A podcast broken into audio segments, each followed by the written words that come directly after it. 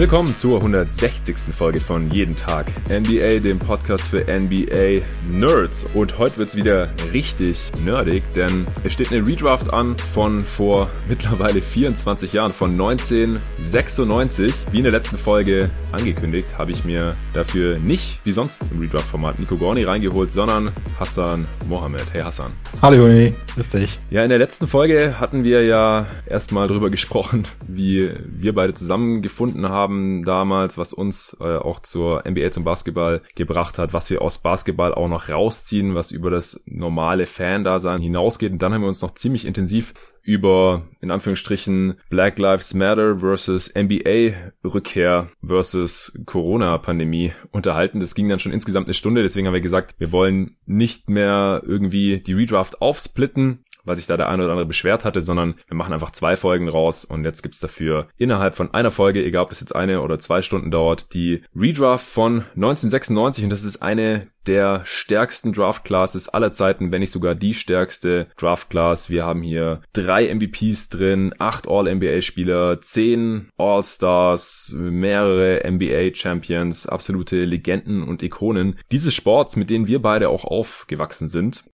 Hassan, du hattest in der letzten Folge gesagt, dass du seit 95 die NBA verfolgt hast, bist du auch über deinen älteren Bruder rangekommen. Genau. Ich hatte keinen älteren Bruder, deswegen hat es bei mir ein bisschen länger gedauert. Wir sind ja fast gleich alt, du bist Jahrgang 87, ich 88, also ich war acht Jahre bei der Draft 96, da hatte ich noch nicht viel von der NBA mitbekommen. Also ich, mein bester Kumpel in der Grundschule, der hatte eine Raptors Cap, das weiß ich noch, mit dem Dino drauf, aber ich wusste jetzt nicht, wie gut die Raptors sind oder was die in der Draft 96 machen natürlich. Ich äh, hatte Space Jam gesehen mit Jordan und so. Aber so wirklich intensiv mit der NBA beschäftigt habe ich mich erst Anfang der 2000er und deswegen hatte ich ja mit Nico auch mit der Redraft 2003 angefangen, weil da hatte ich wirklich schon im Voraus den Hype um LeBron und Kamala Anthony, Darko Milicic und so mitbekommen und da konnte ich dann auch wirklich was zu sagen. Nichtsdestotrotz habe ich jetzt mega Bock auf die Draft 96, habe mich da auch intensiv drauf vorbereitet, mir auch die gesamte erste Runde nochmal auf YouTube reingezogen, die kann man sich da angucken, kann ich sehr, sehr empfehlen und ähm, du hattest es ja vorgeschlagen, die Draft 96 hier nochmal durchzupicken. Wie kommt's? Warum hattest du ausgerechnet Bock auf, auf 96? Hast du damals schon was mitbekommen gehabt von der NBA Draft? Also haben wir Bock bekommen habe ich durch eure anderen Redrafts. Das Format eigentlich ganz witzig, ähm, weil man dann anfängt so ein bisschen nostalgisch in der Vergangenheit ein bisschen rumzuschwelgen. Ja. Und das geht mit dem 96er Draft einfach wunderbar, weil halt so viele Spieler sind, die, ja, mein, mein ganzes Fan-Dasein mich begleitet haben oder ich sie begleitet habe. Und vielleicht sagen, okay, ohne diese Spieler wären wir vielleicht gar nicht so lange dabei gewesen. Und nicht nur mich, sondern auch viele, vor allem vielleicht etwas ältere Hörer bei dir, also ich super freuen und die ganzen Namen ähm, mit irgendwelchen schönen Spielen oder Erinnerungen in Verbindung bringen. Deswegen dachte ich, komm on, schlag doch mal Juni vor. Ich habe ja dich zehn Jahre hingehalten mit, dem mit meiner Teilnahme an dem Podcast. Aber ja. ich wollte natürlich auch mal mein Versprechen halten, dass wir es irgendwann machen und dachte mir, das ist doch eigentlich die perfekte Gelegenheit. Und natürlich auch in Verbindung mit dem Podcast davor. Auch das Thema finde ich ja, ist ja unglaublich wichtig und ist auch für mich ein Thema, mit dem ich mich beschäftige. Dachte ich, das passt doch eigentlich, wie sagt man, ich habe es nicht so mit Sprichwörtern. Wie die Faust aufs Auge. Faust aufs Auge, genau.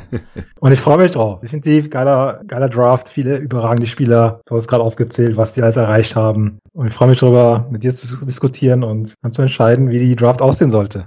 Ja, da freue ich mich auch schon drauf. Also das Ding ist, was, was mir jetzt, also ich äh, nehme das ja dann auch immer zum Anlass, nochmal so ein bisschen drüber nachzudenken, halt auch. Entweder über diese Zeit oder, wie gesagt, 96 hatte ich mich noch nicht so mit der NBA beschäftigt. Da wusste ich ja gerade mal, wer, wer Jordan war oder so, oder vielleicht schon mal von Shaq gehört. Aber als ich dann wirklich angefangen habe, und das hat bei mir so mit NBA Live 2002 angefangen, da ist mir schon relativ schnell aufgefallen, dass halt bei vielen Spielen immer in diesen Spielerprofilen dann äh, drin stand Draft 96, also von den damaligen All-Stars halt. Also da ist mir schon relativ schnell aufgefallen, dass 96 irgendwie ein starker Jahrgang gewesen sein müsste. Und ich hatte damals aber gar keine andere Möglichkeit, jetzt wirklich so die Draft Classes irgendwie mir so zu Gemüte zu führen, weil ich hatte noch kein Internet 2001, 2002 bei mir im Zimmer. Also war damals einfach noch nicht so verbreitet. Und die Zeit, die ich ähm, meines Vaters Computer in seinem Büro verbringen durfte, die wir wirklich knapp bemessen und da durfte ich jetzt nicht mehr irgendwelche Draft Classes ausdrucken oder sowas, sondern ich bin dann damals wirklich hingegangen und da habe ich heute zum ersten Mal drüber nachgedacht, seit damals wahrscheinlich, und habe bei NBA Live mir wirklich dann so zusammengereimt, wer in welcher Class drin war. Also halt so rausgeschrieben mit Stift und überragend. Papier. ja, und dann habe ich halt gesehen, boah, 96, ey, da, da war Kobe drin und Ray Allen und Steve Nash und Allen mhm. Iverson und so, ist ja, muss ja krass gewesen sein. Und dann irgendwann habe ich halt auch angefangen, irgendwelche Basketballmagazine anzuschauen, da war mal irgendwo dieses Bild oder vielleicht war sogar ein Poster drin, äh, das, das kennst du bestimmt auch, wo halt viele der, der Class so stehen, genauso in, in ja, zwei genau. Reihen. Das legendäre Bild. Da habe ich ja. auch gedacht, ah ja, Marcus Camby war da auch drin und so. Ja, das legendäres stimmt. Bild, genau. Ja. Du hast ja gefragt, was, ob ich mich daran erinnern konnte. Ähm, wie gesagt, 96, da waren die Zugänge das kann man den Leuten heute, glaube ich, gar nicht mehr erzählen. Zugang zu solchen Informationen war enorm eingeschränkt. Ja? Also klar, man hatte diese NBA Live-Spiele auf der Playstation, ähm, noch irgendwelche Trading Cards. Die Basket gab es zum Glück schon in Deutschland. Das waren die Informationsquellen, ne? Oder so ein mhm. bisschen auch mal hier im Videotext von CNN, keine Ahnung.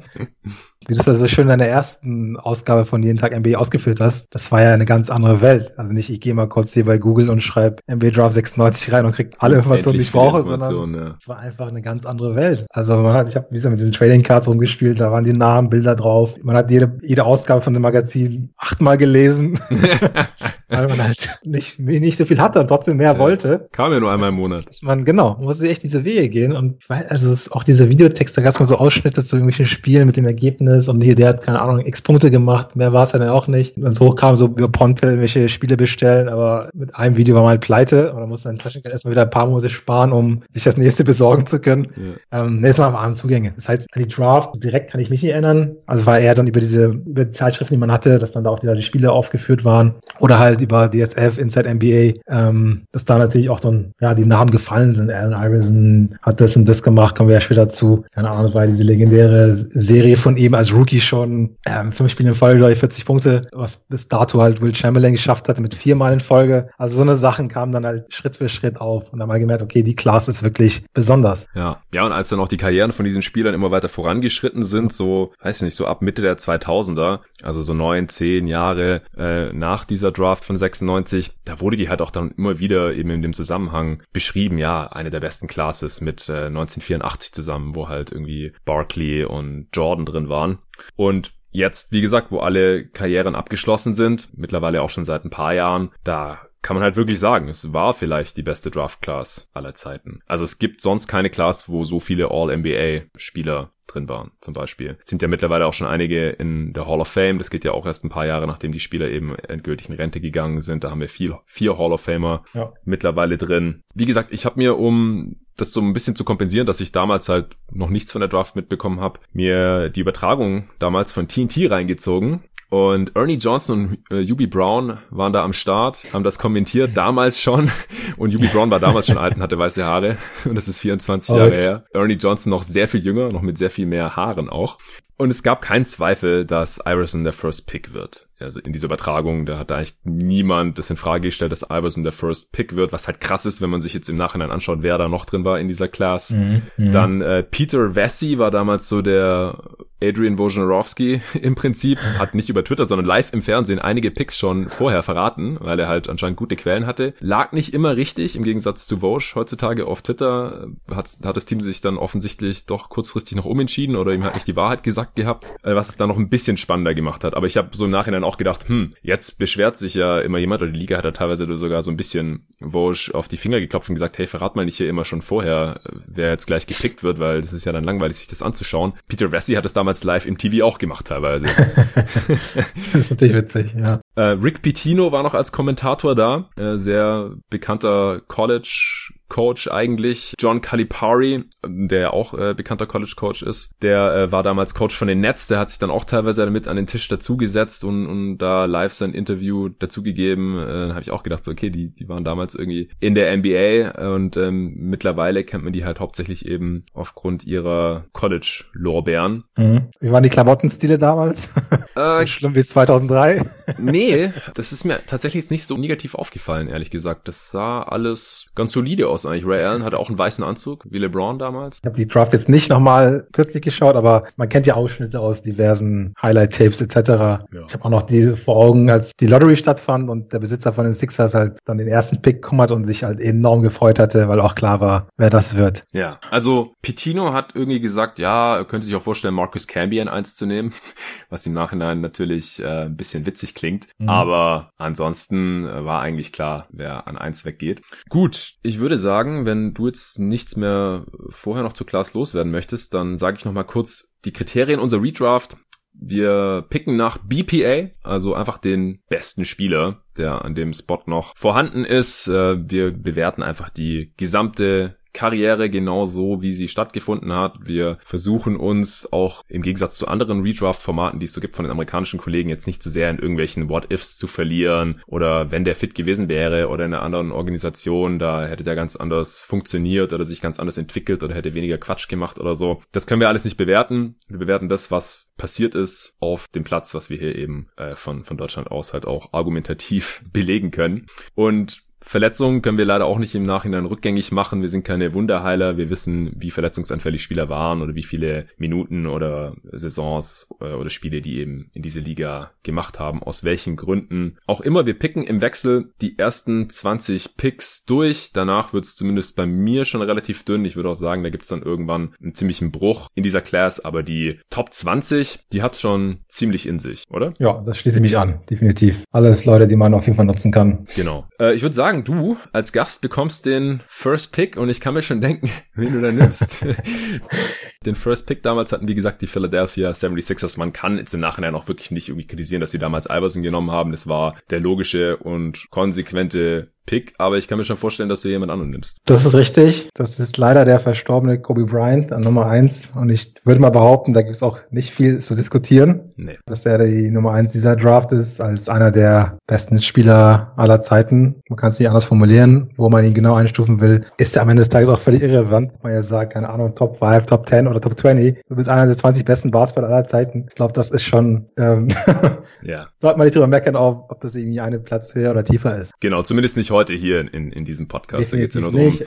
wer hatte die beste Karriere von dieser Class und das ist schon Kobe, ganz klar. Ja, also direkt von der Highschool in die Liga kommen bei den Lakers. Ich glaube, Rookie Song war noch ein bisschen langsam angefangen, wie es damals halt eher üblich war. Ähm, aber relativ schnell auch dann gezeigt, okay, der Junge hat ganz, ganz viel Talent und sich dann einfach Schritt für Schritt zu, ja, einem der besten Spieler überhaupt entwickelt, vorne wie auch hinten am Ende des Tages. Klar, zum Ende der Karriere hat oftmals auch seine All-Defense-Nominierung vielleicht in der Vergangenheit zu bedanken oder verdanken gehabt. Ja, zwölfmal All-Defensive.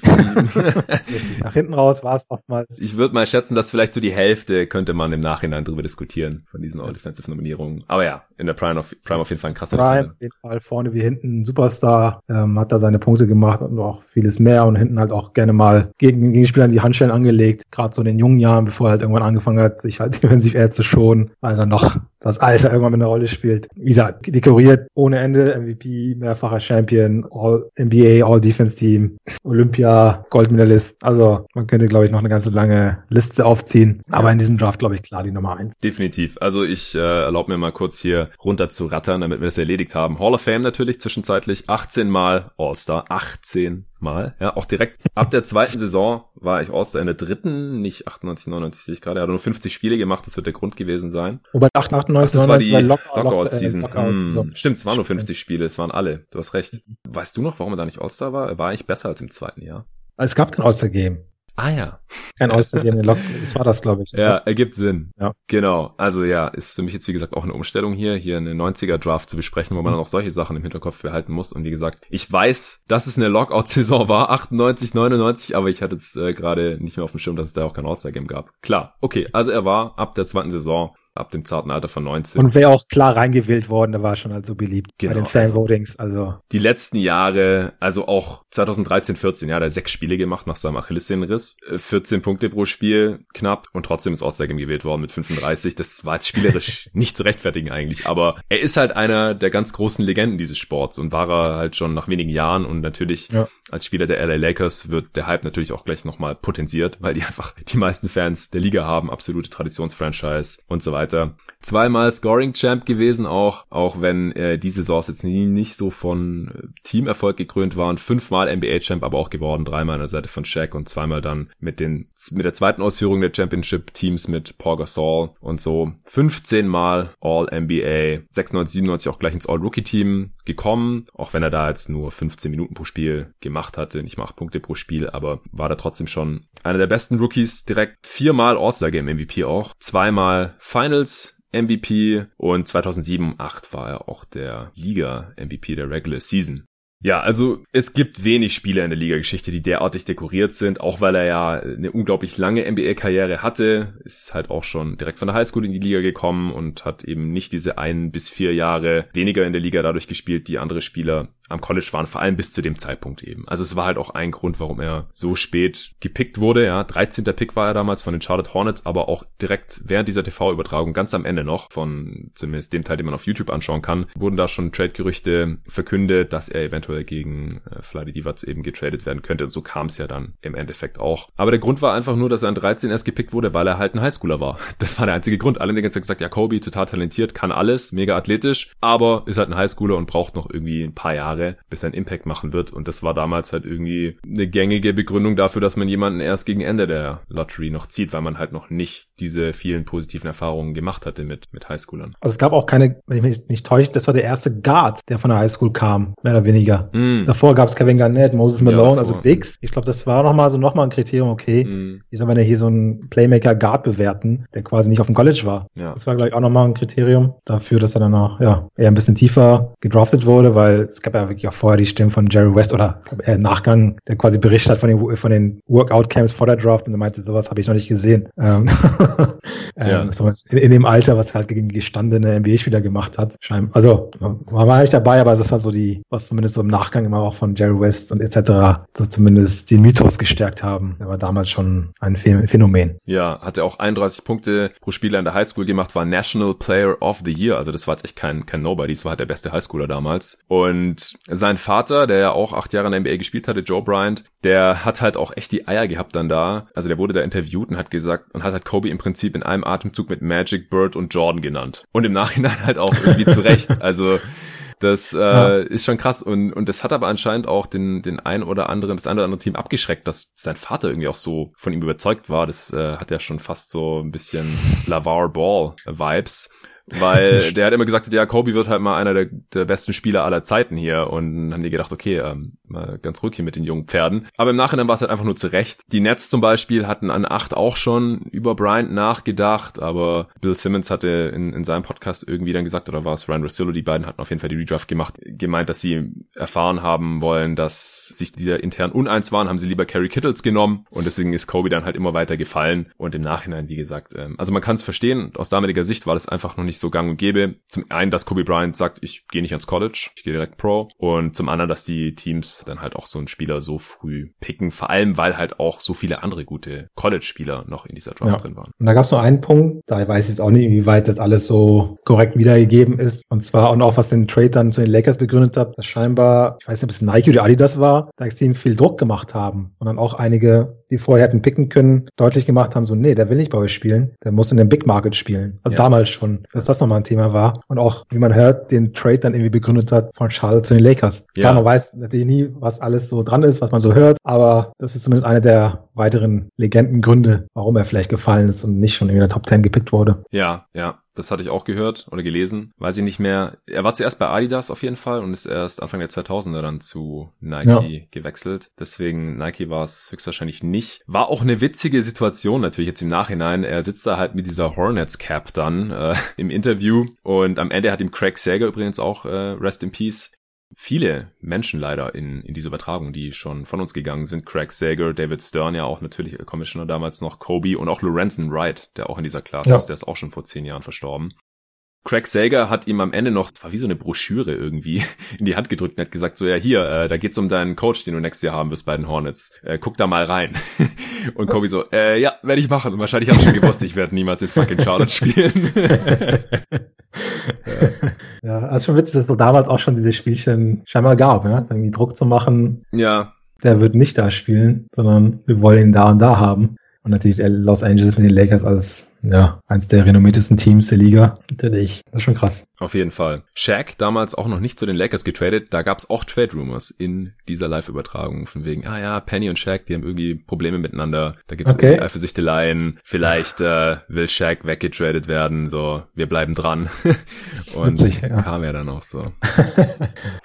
ja, Kobe vielleicht nochmal ganz kurz so zu seiner Karriere. Äh, du hast es in der letzten Folge schon angeteasert. Ist er dein Lieblingsspieler aller Zeiten? Ja, ich würde schon sagen, dass Kobe Bryant mein Lieblingsspieler ist, weil ich halt wirklich da ein Spiel habe, wo ich zumindest sagen kann, ich habe von vorne bis hinten und auch in der Intensität, glaube ich, keinen einzigen anderen Spieler so verfolgt. So gerade über die 2000er Jahre, würde ich mal behaupten. Ja. Da hat man ja unzählige Spiele, so viel gelesen und ich kann verstehen, was, warum viele ihn auch nicht unbedingt so sehr mögen von seiner Spielweise vielleicht. Aber insgesamt fand ich noch schon extrem beeindruckend. Oh, also auch dieses vorne wie hinten Basketball spielen, was der geleistet hat. Und auch, wie gesagt, ich weiß nicht, was so dein Lieblingsspiel oder besonderes Spiel ist, dass die so als erstes in den Kopf kommt, aber gab es so einige, wo ich dachte, was zur Hölle macht er da? Wie passiert das? Also, eigentlich schon die Anekdote zu dem 81er-Spiel, 81-Punkte-Spiel. Kann mich ganz gut daran erinnern. Es war halt Abi-Zeit, 2006. Hm. Ähm, ich kam in die Schule, hatte das Spiel nicht gesehen. Kam morgens hin, meinte so ein Kumpel von mir so, oh, hast du das gesehen? Hier, Lakers. Ich so, was denn? Er so, Kobe Bryant, 81 Punkte. Ich so, falsch gesehen, das ist, ist nicht möglich. Zahldreher. Kein Spieler kann 81 Punkte machen. Er so, doch, doch, doch. Ich so, hör auf, das geht nicht. Es war halt vor der Zeit, wo jeder ein Handy hatte. Klar. Und kurz nachzuschauen. Also, okay, was machen wir? Kurz hoch in den Computerraum gelaufen, äh, daran gesetzt und diese Webseiten haben sich halt auch in einem im Minutentakt aufgebaut. Ja. So bei der Hälfte konnte ich schon sehen, da stand ein, tatsächlich 81. Ich so, was zur Hölle? Ich hoffe, meine alten Lehrer hören nicht zu. Ich glaube, ich bin relativ früh dann nach Hause.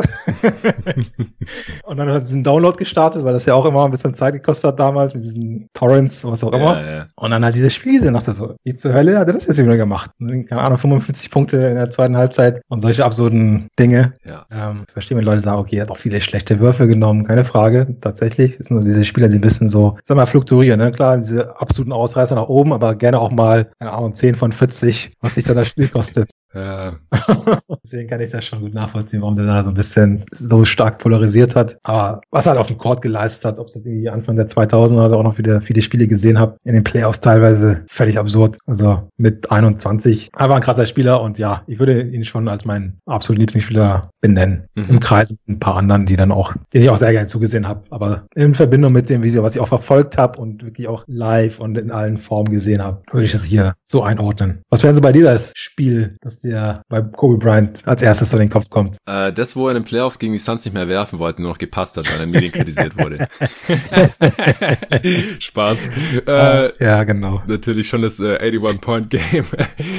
ja, ganz ähnlich, also gleiche Situation wie du damals eigentlich. Nur, dass ich niemanden in der Klasse hatte, der schon morgens Scores gecheckt hatte und ich habe das dann gar nicht mitbekommen gehabt. Mhm. Und bin dann in der Mittagspause nach Hause und habe dann da normalerweise immer erst nach der Schule, vor der Schule war ich meistens zu müde oder zu spät dran. Ich war auch chronisch immer zu spät in der Schule, in der ersten Stunde. Und deswegen Mittagspause Real GM gecheckt immer, damals schon als allererstes immer so News und da war halt Headline direkt Kobe 81 Points. Ich so, what?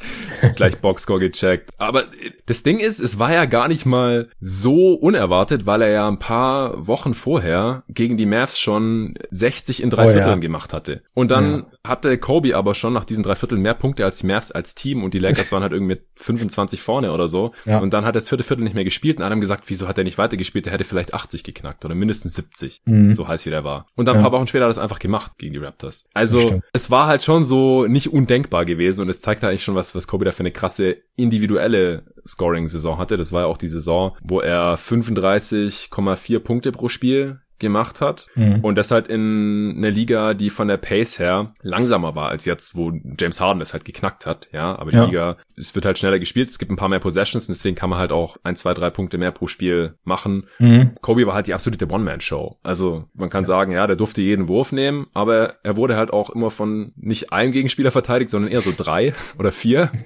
weil der Wurf hat trotzdem noch genommen und oft genug getroffen, weil er war ja in der Saison halt auch, muss man ja wirklich fairerweise sagen, er war ja trotzdem effizient 2005, 2006, 111er Offensivrating. Das war damals schon mhm. sehr stark überdurchschnittlich. Ja. Also heute wäre es gerade so Durchschnitt, aber damals war das Offensivrating halt so, weiß nicht, 105 rum ungefähr wahrscheinlich. Mhm. Und da konnte mir nichts sagen. Er hat sein Team halt echt. Bei dem Volumen dazu noch. Genau, genau. Das ist ja das Krasse so, dass er halt trotzdem noch. Ja, also Kobe konnte halt eigentlich alles auf dem Basketballfeld, was ich halt immer so ein bisschen schade finde eher, ist, dass er halt nicht konstant die richtigen Entscheidungen getroffen hat und halt immer eher zum Ego zockt. Oder halt so zu dem, ich weiß nicht, wie ich es beschreiben soll. Äh, ich habe ja auch in der, in der Folge schon viel über Kobe gesprochen nach seinem Tod, hier bei Jeden Tag NBA. Ihm war immer auch sehr wichtig, wie er so gesehen wird, habe ich so das Gefühl. Und ich glaube, dass er, also er wollte natürlich immer gewinnen, weil Gewinner sind halt das Nonplusultra, so hat er das sicherlich schon gesehen, aber er wollte halt immer so auf seine Art und Weise gewinnen, glaube ich. Mhm. Und hat ja auch immer versucht, Jordan einfach nachzueifern. Also halt, was die Karriere angeht, aber halt auch so bis ins kleinste Detail bei den Moves. Da gibt's ja echt diese Zusammenschnitte, wo man halt links Jordan sieht und rechts Kobe und das sieht halt aus wie, das könnte man übereinander legen, im Prinzip, die Moves. Also ja. ganz krass, also fast schon, das geht fast schon so ins Lächerliche, finde ich. So wie,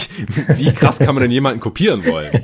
Und das dann auch noch schaffen und damit auch ja. noch fünfmal Champion werden. Also ja. Kobe, das absolut war schon sein, sein Chip off the shoulder, ja, wie sagt man so schön? Das war wirklich schon dieses, klar, Jordan, also Jordan sein quasi, das hat ihn, glaube ich, schon echt angetrieben, definitiv. Ja, und, und auf der anderen Seite finde ich halt, dass er mit diesem Skillset und dieser Work Ethic auch und dem Talent, also bei Kobe ist halt auch immer das Ding, klar, der war talentiert ohne Ende und hat halt noch diese krasse Work Ethic. Der hat halt schon so skillmäßig wahrscheinlich nahe am, am Maximum aus seinen Voraussetzungen rausgeholt. Aber ja, auf dem Feld werde ich mir dann doch manchmal noch gewünscht, dass er halt ein bisschen anders spielt. Also mhm. andere Würfe nimmt, manchmal kein Wurf nimmt, lieber passt oder umgekehrt. Dass er dann halt auch echt seinem Team im Prinzip dann diese Playoff-Serie damals gegen die Suns gekostet hat, weil er in den Medien kritisiert worden war, er passt zu wenig, na, dann stellt er auf Stur und passt nur noch. Das war peinlich. Gar nicht mehr. Ja. Was soll das denn? Also. Nee, das war albern, keine Frage. Ja.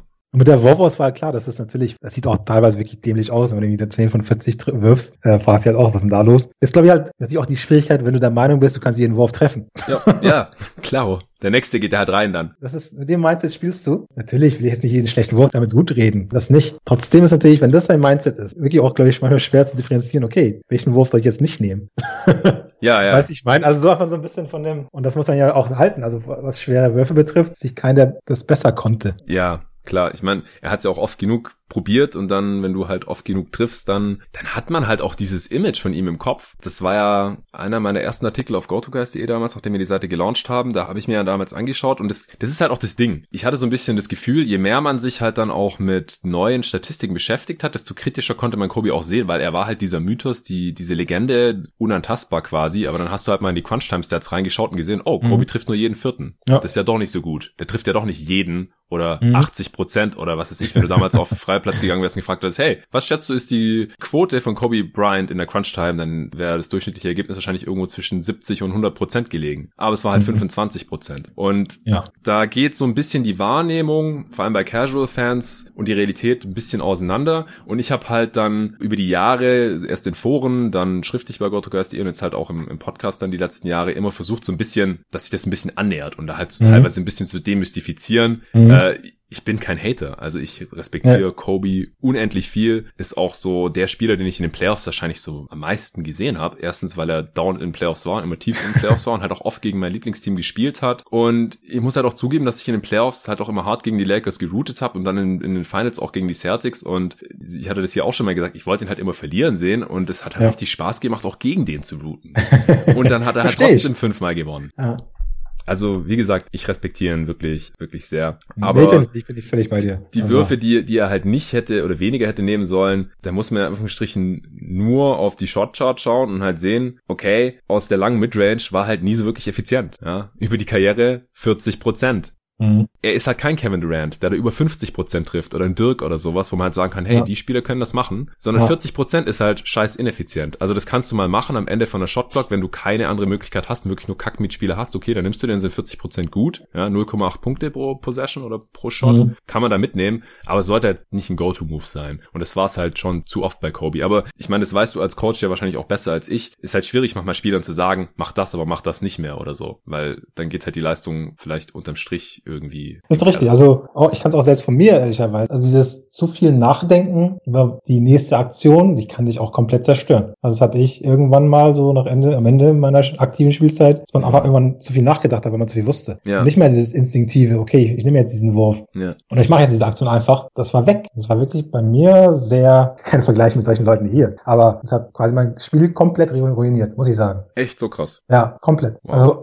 Irgendwann hatte ich das so am Ende, das war dann im Herrenbereich so. Da war mal so, ja, 18, 19. Irgendwie schon viel auch gelernt, gesehen. Und einfach der Kopf war dann viel zu aktiv und nicht mehr dieses Instinktive, was ich halt sonst vorher hatte. Hm. Oder auch im Zweifel auf dem Freiplatz hatte. In den Spielen so, okay, nee, das ist jetzt das, machst du das. Also dann, mein Spiel war durch damit. Ja. Das ist halt wirklich auch eine Gefahr, wenn man auch, auch beim Coaching so, dass man den Leuten dann klar natürlich sagen muss, hey, das war jetzt völlig alberner Wurf, aber trotzdem so ein bisschen diese Intervalle lassen muss, okay, wo die entscheiden müssen, ob sie das in dem Moment als richtig einge oder selbst als richtig eingeschätzt haben, diesen Wurf so zu nehmen oder das so zu machen ähm, und nicht jedes einzelne zu bewerten, sage ich mal, sondern ja, versuchen das im, im, im Ganzen. Ohne jetzt, wie gesagt, nicht jeden schlechten Wurf gut zu heißen, das meine ich gar nicht, aber trotzdem nicht zu sehr auf einzelnen schlechten Würfen rumzuhacken oder was auch immer. Ja, genau, das kann man von außen halt schnell mal machen. Mhm. Definitiv. Und Kobe war halt trotzdem noch gut genug, um es mal so auszudrücken. ja. Deswegen, wie gesagt, absolut gerechtfertigt hier an eins. Und er hat damit halt auch den, den Weg auch geebnet für die ganzen Highschooler, die danach halt reinkamen, bis zu dem Punkt, dass die Liga irgendwann mal gesagt hat, das ist uns jetzt gerade irgendwie ein bisschen zu viel, wir, wir lassen die jetzt nicht mehr rein, wofür man auch halten kann, was man will. Das haben wir hier bei den Redrafts auch immer wieder besprochen. Mhm. Also hat im Prinzip auch für LeBron und Co. da den Weg geebnet. Gut, äh, wir haben jetzt schon eine halbe Stunde über Kobe gesprochen. Wenn wir das bei jedem Spieler machen, dann schwant mir Übles. Aber über solche Spieler und halt gerade auch vor dem Hintergrund, dass er halt Anfang des Jahres verstorben ist, da kann man das auf jeden Fall nochmal machen. Ja. Und gerade halt mit so einem Edelfan wie dir hier im Podcast. ja. Ja, für Philly vielleicht noch ganz kurz. Also ist ja auch interessant, weil Kobe ja in Philly zur, an die Laura Marion High School gegangen ist. Mhm. Also Local Kid sogar gewesen wäre. Aber wie gesagt, es, es kam damals nicht realistisch in, in Frage, aber hätte natürlich auch die Franchise verändert. Denn das, was Iverson da gemacht hat, das hätte er vielleicht nicht von Anfang an machen können, aber über mittel- bis langfristig dann halt besser als Iverson. Vermutlich, ja. ja. Wobei man dann immer nie weiß, wie entwickelt sich jemand in anderen Situationen. Ne? Das ist, muss man immer natürlich auch zugute halten. Weil genau. in LA war dann plötzlich ein gestandenes Team, wo er sich halt in Ruhe quasi die ersten zwei Jahre zumindest entwickeln konnte. Philly war ja doch noch eine ganz andere Situation, dem er wirklich jemanden gebraucht, der sofort Leistung bringt. Ja, das stimmt. Deswegen wollen wir uns ja auch immer nicht zu sehr hier nee, genau. Spekulation genau. verlieren. Richtig. Kobe ist ja. halt ein Spieler, würde ich unterstellen, der hätte sich in wahrscheinlich jedem Umfeld mehr oder weniger so entwickelt, weil der halt einfach in die Halle gegangen ist und trainiert hat, wenn, wenn er das wollte, egal ob ihn jetzt jemand gepusht ja, hat oder nicht. Gut, an zwei damals die Toronto Raptors. Die haben Marcus Camby gedraftet, der war damals National Player of the Year, also College-Spieler des Jahres, war, wie gesagt, sogar an eins für Rick Pitino eine Option. Im Nachhinein gehörte er hier jetzt nicht zu den besten Spielern des Jahrgangs, auch wenn er eine solide Karriere hatte. Ich nehme hier einen meiner Lieblingsspieler, und zwar Steve Nash. Sehr passend auch als Kanadier natürlich, ja, zu den Toronto Raptors, die damals erst eine Saison in der Liga verbracht hatten als Expansion-Team. Ja, Steve Nash, also wie gesagt, hat mich zum Suns-Fan gemacht eigentlich, als er dann äh, dort unterschrieben hat, 2004, 2005, hat so mit ein bisschen die Liga revolutioniert mit der Offense unter Mike D'Antoni, einer der besten Point Guards aller Zeiten, einer der wenigen Spieler der Liga-Historie, die der Back-to-Back -Back MVP ist, auch ein MVP mehr hat als Kobe. Und eine super Karriere hatte er war der erste Pro von Santa Clara, damals von seinem College seit Kurt Rambis 1969. Wow. Also kein großes Basketballprogramm eigentlich und ist deswegen auch erst an 15 von Phoenix gedraftet worden. Ironischerweise wurde er von Phoenix gedraftet, wurde dann irgendwann weggetradet und kam dann, äh, nachdem er in Dallas neben Dirk Nowitzki zum All-Star gereift war, wieder zurück an seine alte Wirkungsstätte und ist da dann ja richtig durchgestartet. A poor man's John Stockton wurde er genannt.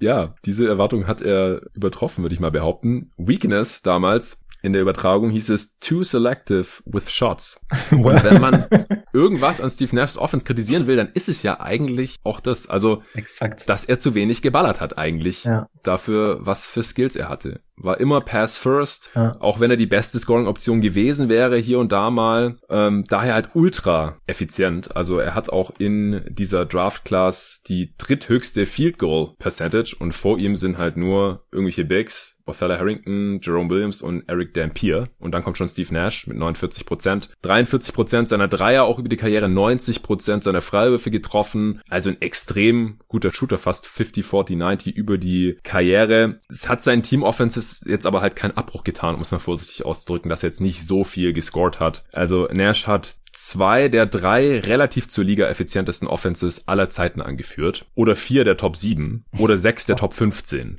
Top Offenses aller Zeiten in der Liga-Historie. Das ist natürlich absurd. Ja. Das ist natürlich völlig absurd. Also ja. klar, das ist wirklich eigentlich das Gegenteil von Kobe Bryant in dem Moment, dieses nicht zu viel werfen. Genau.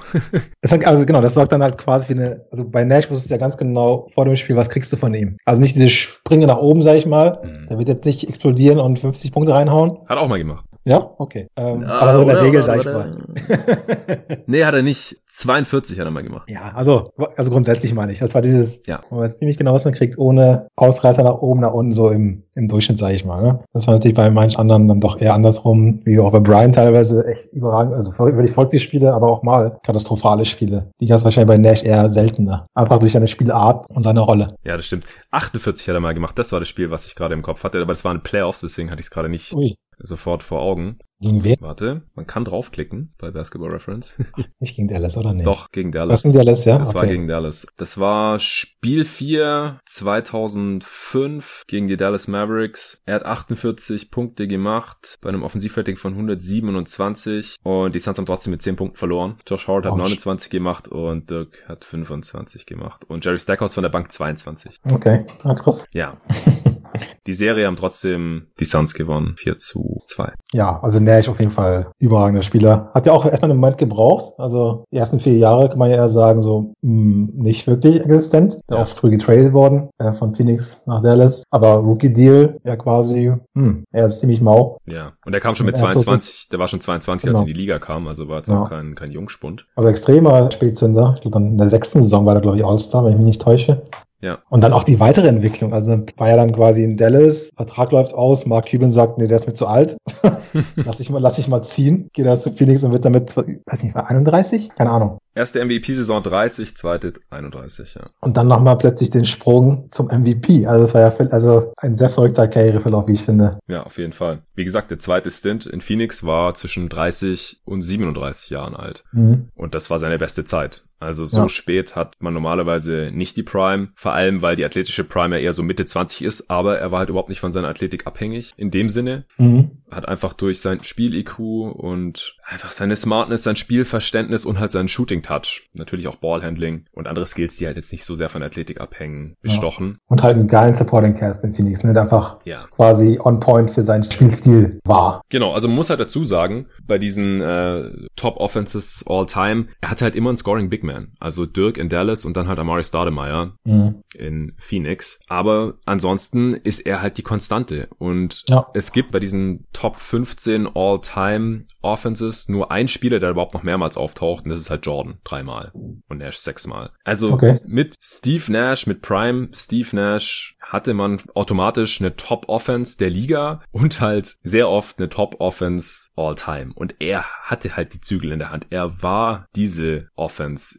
Ja. Stademeyer hat den Ball im Pick and Roll bekommen und konnte danken oder halt sonst irgendwie finishen. Äh, klar konnte man dem auch mal im Low Posten Ball geben oder im High Posten hat er irgendwas gemacht, aber die Offense war halt nicht Stademeyer oder mhm. Sean Marion oder die ganzen Shooter da, sondern es war wirklich Steve Nash. Mhm. Ja, er ist mehrmals extrem knapp an den Finals gescheitert, hat es nie in die Finals geschafft, also weit weg vom Teamerfolg von Kobe natürlich mit seinen fünf Titeln und auch dem einen oder anderen Spieler, der, den ich jetzt hinter ihm habe auf dem Board. Ja, da geht der Dank nochmal raus an äh, Robert Ory und David Stern.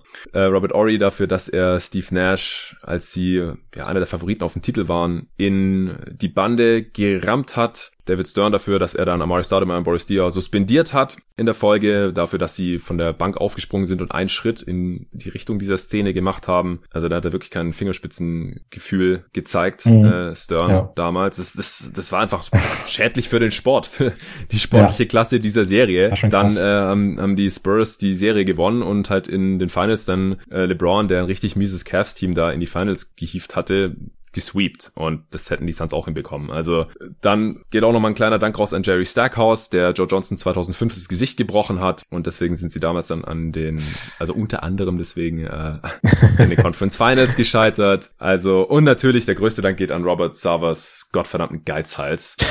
Also die treuen Hörer dieser Redraft-Serie bei jeden Tag NBA, die werden es mitbekommen haben, dass ich mich leider jedes Mal darüber aufregen muss, Zurecht. dass Robert Sava irgendwie Geld gespart hat, weil Picks verkauft wurden oder oder, oder Spielerverträge mit Picks gedumpt wurden. Und so hatte Steve Nash einfach leider immer eine extrem dünne Bank. Und es sind ja nicht nur Bankspieler dabei verloren gegangen, sondern halt auch gute Starter, die diesen Teams auf jeden Fall irgendwie geholfen hätten es wurden Spieler nicht weiter verpflichtet und so. Es, es, wurde halt einfach immer aufs Geld geschaut. Und darunter haben halt, hatte die Kaderqualität dieses Teams massiv gelitten. Und angesichts dessen ist es eigentlich fast noch ein Wunder, dass die Suns mit Steve Nash so oft in den Western Conference Finals waren. Dann 2010 hatten sie auch nochmal extrem Pech, weil, weil Kobe ja diesen äh, Game-Winning Shot geairboard hat und Ron Test halt da leider an Jason Richardson vorbei geschlüpft ist und den Ball gefangen hat, Offensivrebound gefangen hat und direkt wieder reingelegt hat. Und danach war die Serie halt mehr oder weniger dann auch gegessen. Wenn sie, wenn die Suns das Spiel gewonnen hätten, dann hätten sie dann zu Hause die Serie closen können. So haben sie dann verloren. 2010 und es war halt die letzte große Chance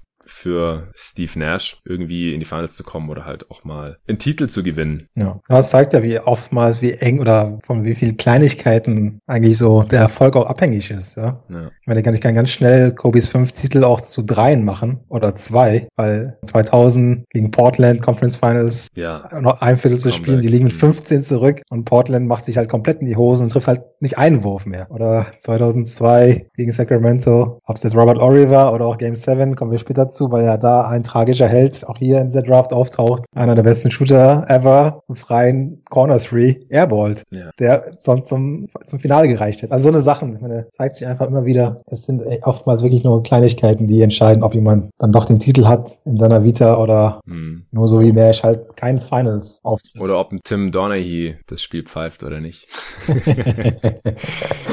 ja, ja, Steve Nash hat auch selber im Nachhinein noch gesagt, dass er, ja, wenn man jetzt halt auch gerade so Stephen Curry und solche Dudes sieht, wie die jetzt halt Dreier nehmen, ja, mit ihren Skills, dass er vielleicht doch ein bisschen mehr hätte werfen sollen, aber das hat man damals halt nicht gemacht, in Anführungsstrichen. Ja. Also er ist halt noch anders erzogen worden. Als Point Guard setzt du deine Teammates ein und der Wurf ist halt eher die zweite Option. Mhm. Deswegen hat er halt über die Karriere, er hat 43 Prozent seiner Dreier getroffen, wie gesagt, aber halt nur fünf Dreier auf 100 Possessions genommen. Ja, das ist halt mhm. nicht mal halb so viel wie jetzt in Curry oder so, der halt 13 Jahre später in die Liga kam. Er ist ultra effizient gewesen, 118er Offensivrating über die Karriere. Es ist unerhört effizient. Äh, Kobe ist bei 110. Wie gesagt, das ist natürlich für sein Volumen und auch für die damalige Zeit auch noch weit überdurchschnittlich. In die Hall of Fame ist Nash natürlich trotzdem gekommen, war achtmal All-Star, zehnmal weniger als Bryant.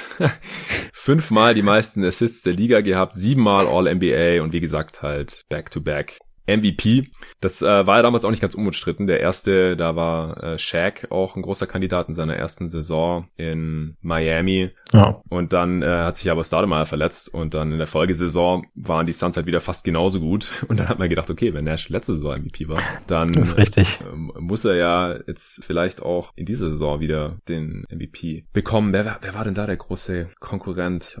2000 äh, danach? Ach so. Ja, 2005, 6. LeBron. Ja, ah, aber okay. der hat schon deutlich weniger Stimmen bekommen. Mhm. Der LeBrons erster MVP gewesen ich muss auch sagen oder gestehen, beim ersten MVP war ich auch eher skeptisch, dachte so, hä? Also war natürlich so ein bisschen dieses mit 30 so einen Sprung hingelegt. Ein Grund war ja auch Phoenix plötzlich 32 Siege mehr als in der Vorsaison. Ja. Also ich glaube, die hat 29 im Jahr vorher und dann plötzlich über 60. War natürlich, klar, ich war ein riesiger Faktor da, aber das Team hat sich auch an, an anderen Stellen noch verändert gehabt. Ich glaube, ich war da zumindest in der Diskussion gegen Nash, wenn ich mich richtig erinnere. ähm, aber so rück, rückblickend denke ich mir, nee, der war, es war schon, er war schon ein krasser Spieler. Ich glaube, es war einfach in Verbindung mit plötzlich, keine Ahnung, in Dallas war das schon war gut, klar, hatte auch dann All-Star-Saisons, aber war ja nie auch nur annähernd in dem Gespräch um den MVP. Ja. Und plötzlich war vorüber, also keine Ahnung, vielleicht ging es nicht in den Kopf rein. Ja, das ist ja, das ist ja selbst heutzutage noch so, wo man sehr viel bessere Tools hat zur Analyse und sehr viel mehr Spiele schauen ja. kann und sehen kann, dass ja. es einfach kurz braucht, um solche Biases loszuwerden. Ja, ja. das war es wirklich. Es war wie gesagt guter Spieler in, in, in, in Dallas, aber dann nochmal noch mal einen riesen Sprung gemacht gefühlt in Phoenix. Ne? Also. Auf jeden. 33 ja. Siege waren es mehr. 62 hatten sie und davor 29. Ja, okay. Das ist so richtig ja, im Kopf. Das ist schon krass. Ja. Ja, vielleicht im, im Draft-Class vergleicht noch und dann äh, sollten wir auch langsam mal zum dritten Pick kommen. Ja. Karrierestats von Steve Nash 14, 3 und 8,5 im Schnitt. Bei Kobe vorhin haben wir es auch nicht gesagt, 25, 5 und 5, so ganz rund über die Karriere. Das ist halt unglaublich. Es gibt tatsächlich aber noch einen Spieler, der noch mehr Punkte pro Spiel hat über seine Karriere, aber die war auch deutlich kürzer. Bei Nash sind es natürlich die meisten Assists in dieser Class mit relativ deutlichem Abstand. Und wie gesagt, also von der Effizienz her macht ihm hier auch keiner was vor. Kobe hatte die meisten Spiele dieser Class, 1346 in 20 Jahren. Also das ist richtig viel, fast 50.000 Minuten, 48.637. Nash ist bei den Minuten auf Platz 3 auch immerhin, 18 Saisons in der Liga, 1217 Spiele. Kobe mit 33.600 Punkten, auch 7.000 Punkte Vorsprung auf Platz 2. Ui, krass. Ja, und doppelt so viele fast wie Steve Nash. Der hat nur 17.400, mhm. aber über 10.000 Assists dafür. Ja, auch Advanced Stats, wenn man da mal drauf schaut, Kobe mit Abstand die meisten Win-Shares, auch die höchsten Win-Shares auf 48 Minuten, äh, höchstes Box plus minus und das höchste Warp. Also egal, welche Advanced Stats von, von Basketball Reference zumindest man hier zu Rate zieht. Ich mache das nicht so oft, ja. aber Kobe bei allen auf Platz 1, das unterstreicht halt nur nochmal das, was wir vorhin sowieso schon gesagt haben. Und äh, Nash ist da jetzt nicht so viel hinterher, Platz 2 bei den Win-Shares auf 48 Minuten zum Beispiel. Ja, ne, überragender Basketballer, keine Frage. Hättest du Nash auch in 2 genommen? ich habe ich hab, ich hab ein bisschen gekämpft. Das war so ein bisschen Kampf zwischen Herz und Kopf. Das dachte ich mir. Ähm, ich überlegt, wie kann ich den Case für den Spieler, der jetzt kommt, Alan Iverson machen, weil das Herz wollte das. Der Kopf war den ganzen so, hm, du musst, den, du musst den Case trotzdem machen, weil ich hätte Iverson auch nicht an drei. Ich weiß. ja, also das ist auch ja. ein Grund, wieso ich sofort zugesagt habe, als ja. du gesagt hast, 96er Draft, weil wir haben so unterschiedliche Lieblingsspiele und wir haben halt auch sehr passioniert immer für und gegen diese Spieler ja. argumentiert und das äh, setzt mir jetzt natürlich fort. Vancouver hatte den dritten Pick damals Sharif Abdur Rahim gezogen. Das war der zu diesem Zeitpunkt höchst gedraftete Freshman aller Zeiten. Da war nur ein Jahr an der University of California der ist ja natürlich jetzt auch kein Kandidat. Du nimmst jetzt Allen Iverson, ich nehme jetzt Allen Iverson, genau. Für das andere Team aus Kanada, damals auch erst ein Jahr in der Liga, äh, dann später ja nach Memphis umgezogen, die Grizzlies. Ja, warum nimmst du hier Iverson an drei? warum nehme ich Allen Iverson? Also, ich meine, als ich mal seine Rookie-Saison anfange, es war ja, da hat er schon gezeigt, okay, der spielt auf einer anderen Ebene als der Rest seiner Rookie-Class, also nur das erste Jahr ist genommen. Hm. Der hat ja die Liga aber wirklich schon auf, aufgemischt. Unglaublicher Scorer, trotz dieser eines kleinen Körpers, sag ich mal, mit Schuhen vielleicht 1,80, mit nassen Klamotten, 60 Kilo, keine Ahnung. Ja, also offiziell 74 Kilo, äh, aber am Anfang seiner Karriere bestimmt noch nicht. Ja, also ich muss sagen, ich fand ihn einfach schon beeindruckend. Also seine Spielweise, dieses, mit welcher Geschwindigkeit er gespielt hat, dieses ohne Angst immer Richtung Korb, da ist da Seven Foot rumstehen, ihn ständig auf den Boden schmeißen egal, weiter geht's, weiter geht's, weiter geht's. Hm. Ähm, klar, ich sehe auch seine Probleme, gerade im Hinblick auf Ineffizienz etc. Aber ich muss auch sagen, also wenn ich jetzt eine Prime nehme, und das ist für mich halt die Zeit in Philly, 2001, sagen viele, er hatte das perfekte Team um ihn herum, nämlich Leute, die quasi hinten den Rücken frei halten, ähm, Defense spielen, was er nicht kann. Side Note, er war zweimal Defensive Player of the Year am College. Ja, stimmt. In, in, in, seiner, in der Big East. Wahrscheinlich auf Basis des Steals gehe ich davon aus, weil. Hatte mal zehn Steals am College. Vielleicht reicht es ja für den Award, weil ja. defensiv war natürlich eher schwach. Ähm, ja, also das, das, das war dieser Philly 2001, ich denke der beste Sporting Cast, den er hatte so. Aber es waren ja alles auch, klar, überragende Verteidiger. Geiles Team. Ich habe das Team geliebt, immer noch. Aber ich habe mir letztes Mal wieder angesehen, so ein Spiel, da konnte keiner einen Wurf treffen, wenn um sein Leben davon abhänge. Man kann sich mal die Starting Five anschauen. Eric Snow auf der 1, Iverson auf der 2, George Lynch auf der 3, Tyron Hill auf der 4, Mutombo oder erstmal The Radcliffe wurde getradet für die Campbell hm. auf der 5. Ich glaube, die haben im Schnitt nicht ein Dreier zusammen, also die vier abseits von Iverson. Wie viel Dreier? Nicht mal ein. Nicht mal ein zu viert pro Spiel. Genau, ja. Getroffen. Genau. Wow. genommen auch viele. Also genommen wahrscheinlich 1,2 oder sowas. Ein getroffenen Dreier.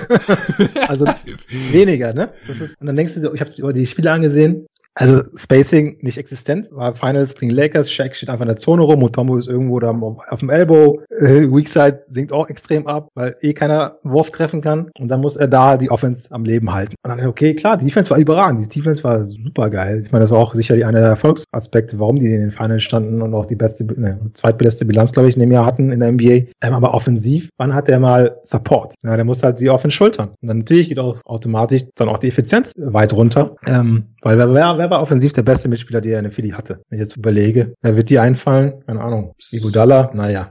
Alter, alter Chris Webber. Alter Chris Stimmt, Webber. Stackhouse in den ersten Jahren, aber auch eher Schaka als irgendwas anderes. Ja. Ähm, Toni Kukoc irgendwie nach seiner besten Zeit. Van also, Horn.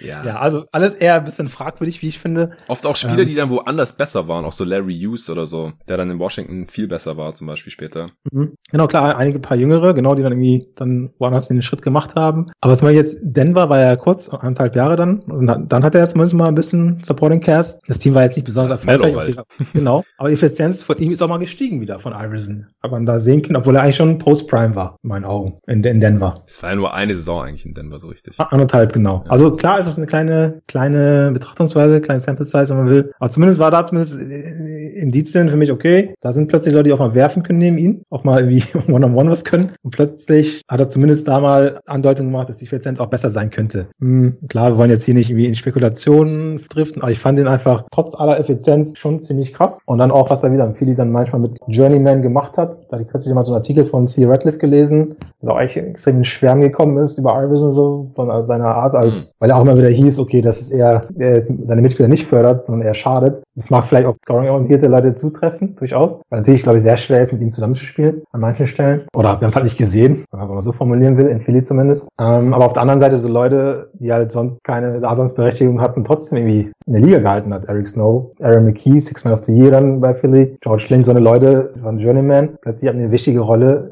bei einem guten Playoff-Team, zumindest in ein paar Jahren. Hm. Ähm, das ist also ein bisschen mein Case für Alan Iverson. Sage, keine Chance, also nee, gegen Nash kommt er da nicht ran, aber gegen deinen, den du wahrscheinlich willst, ähm, würde ich ihn doch schon vorziehen, weil er in meinen Augen eine höhere Prime hatte. Ja, nicht die Longevity, aber zumindest eine besseren Peak für mich. Jetzt nicht weit darüber hinaus, aber hat in meinen Augen Teams oder seine Teams mehr getragen, als der dann wahrscheinlich von dir kommt. Ja, Ray Allen ist bei mir. Und genau. der Witz ist ja, dass wir Ray Allen halt in verschiedensten Rollen gesehen haben, weswegen ich ja. ihn halt äh, allein deswegen schon wertvoller sehe. Weil Iverson hat halt in einer Rolle funktioniert oder wollte ja. nur in einer Rolle funktionieren. So, äh, kann man den Case machen, hat er selber auch so gesagt später dann. Ja und war da trotzdem nicht so gut.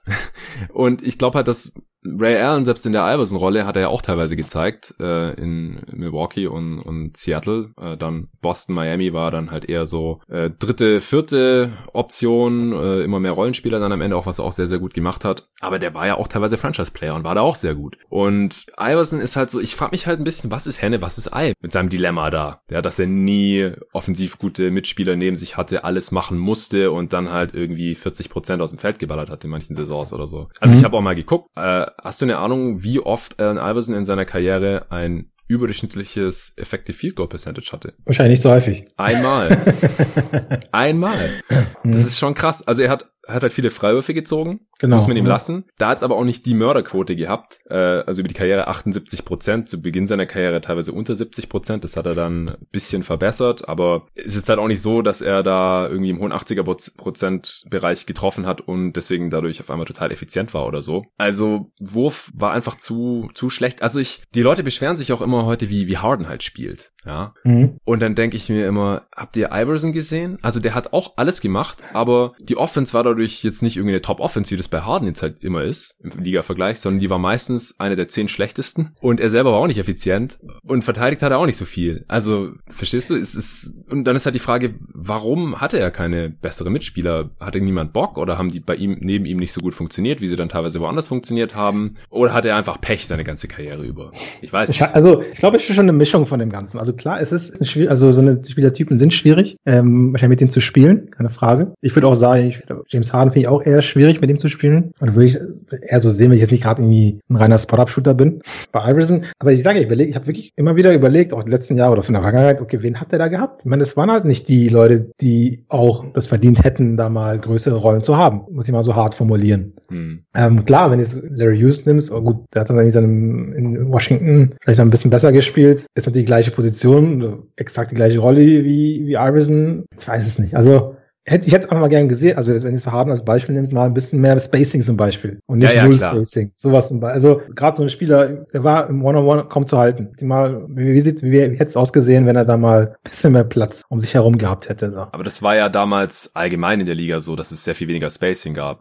Korrekt. Ich habe auch gesehen in, in der Vorbereitung für die Draft jetzt, auch weil er so hoch gepickt wurde damals, Samaki Walker, ich spoilere den jetzt mal, weil ich glaube nicht, dass wir mhm. den jetzt bald picken werden. Der hat neben Shaq einen Titel gewonnen, als mhm. Big, quasi als Power Forward Starter, und er hat überhaupt keine Dreier genommen. Das kann man sich heute gar nicht mehr vorstellen, dass man einen Spieler neben Shaq starten lassen würde, neben einem so einem dominanten Inside-Spieler, der überhaupt keine Dreier ja, nimmt. Das und das war damals aber halt einfach normaler. Deswegen ist es natürlich immer schwierig jetzt zu vergleichen. Aber wie mhm. gesagt, wer, wer halt über Harden irgendwie abkotzt, der, der macht wenigstens seine Offense halt zu der Top-Offense und das hat Iverson ja. halt nie vermocht und jetzt halt auch in dieser eigenen Draft-Class so Steve Nash, wie gesagt, also mit dem hatte mhm. man äh, immer automatisch eine der besten Offenses. Klar hatte der auch passende Mitspieler und klar ja. kann man das nicht immer den Spielern jetzt anlassen, aber ich weiß nicht, ob jetzt halt Iverson so vielleicht auch der, der beliebteste Mitspieler war, weil man wusste halt, der spielt ja, der hat ja auch im College schon so gespielt, das war auch geil, als er gedraftet wurde, da hat er halt auch gesagt, it would be crazy to think I could come in and take all the shots that I did at Georgetown und der hat halt 23,5 Punkte im Spiel als Rookie gemacht und in Georgetown. 23 Punkte im Schnitt, also der ja. hat noch mehr in der NBA gescored als am College, äh, mhm. das, das war halt, wer er war als Spieler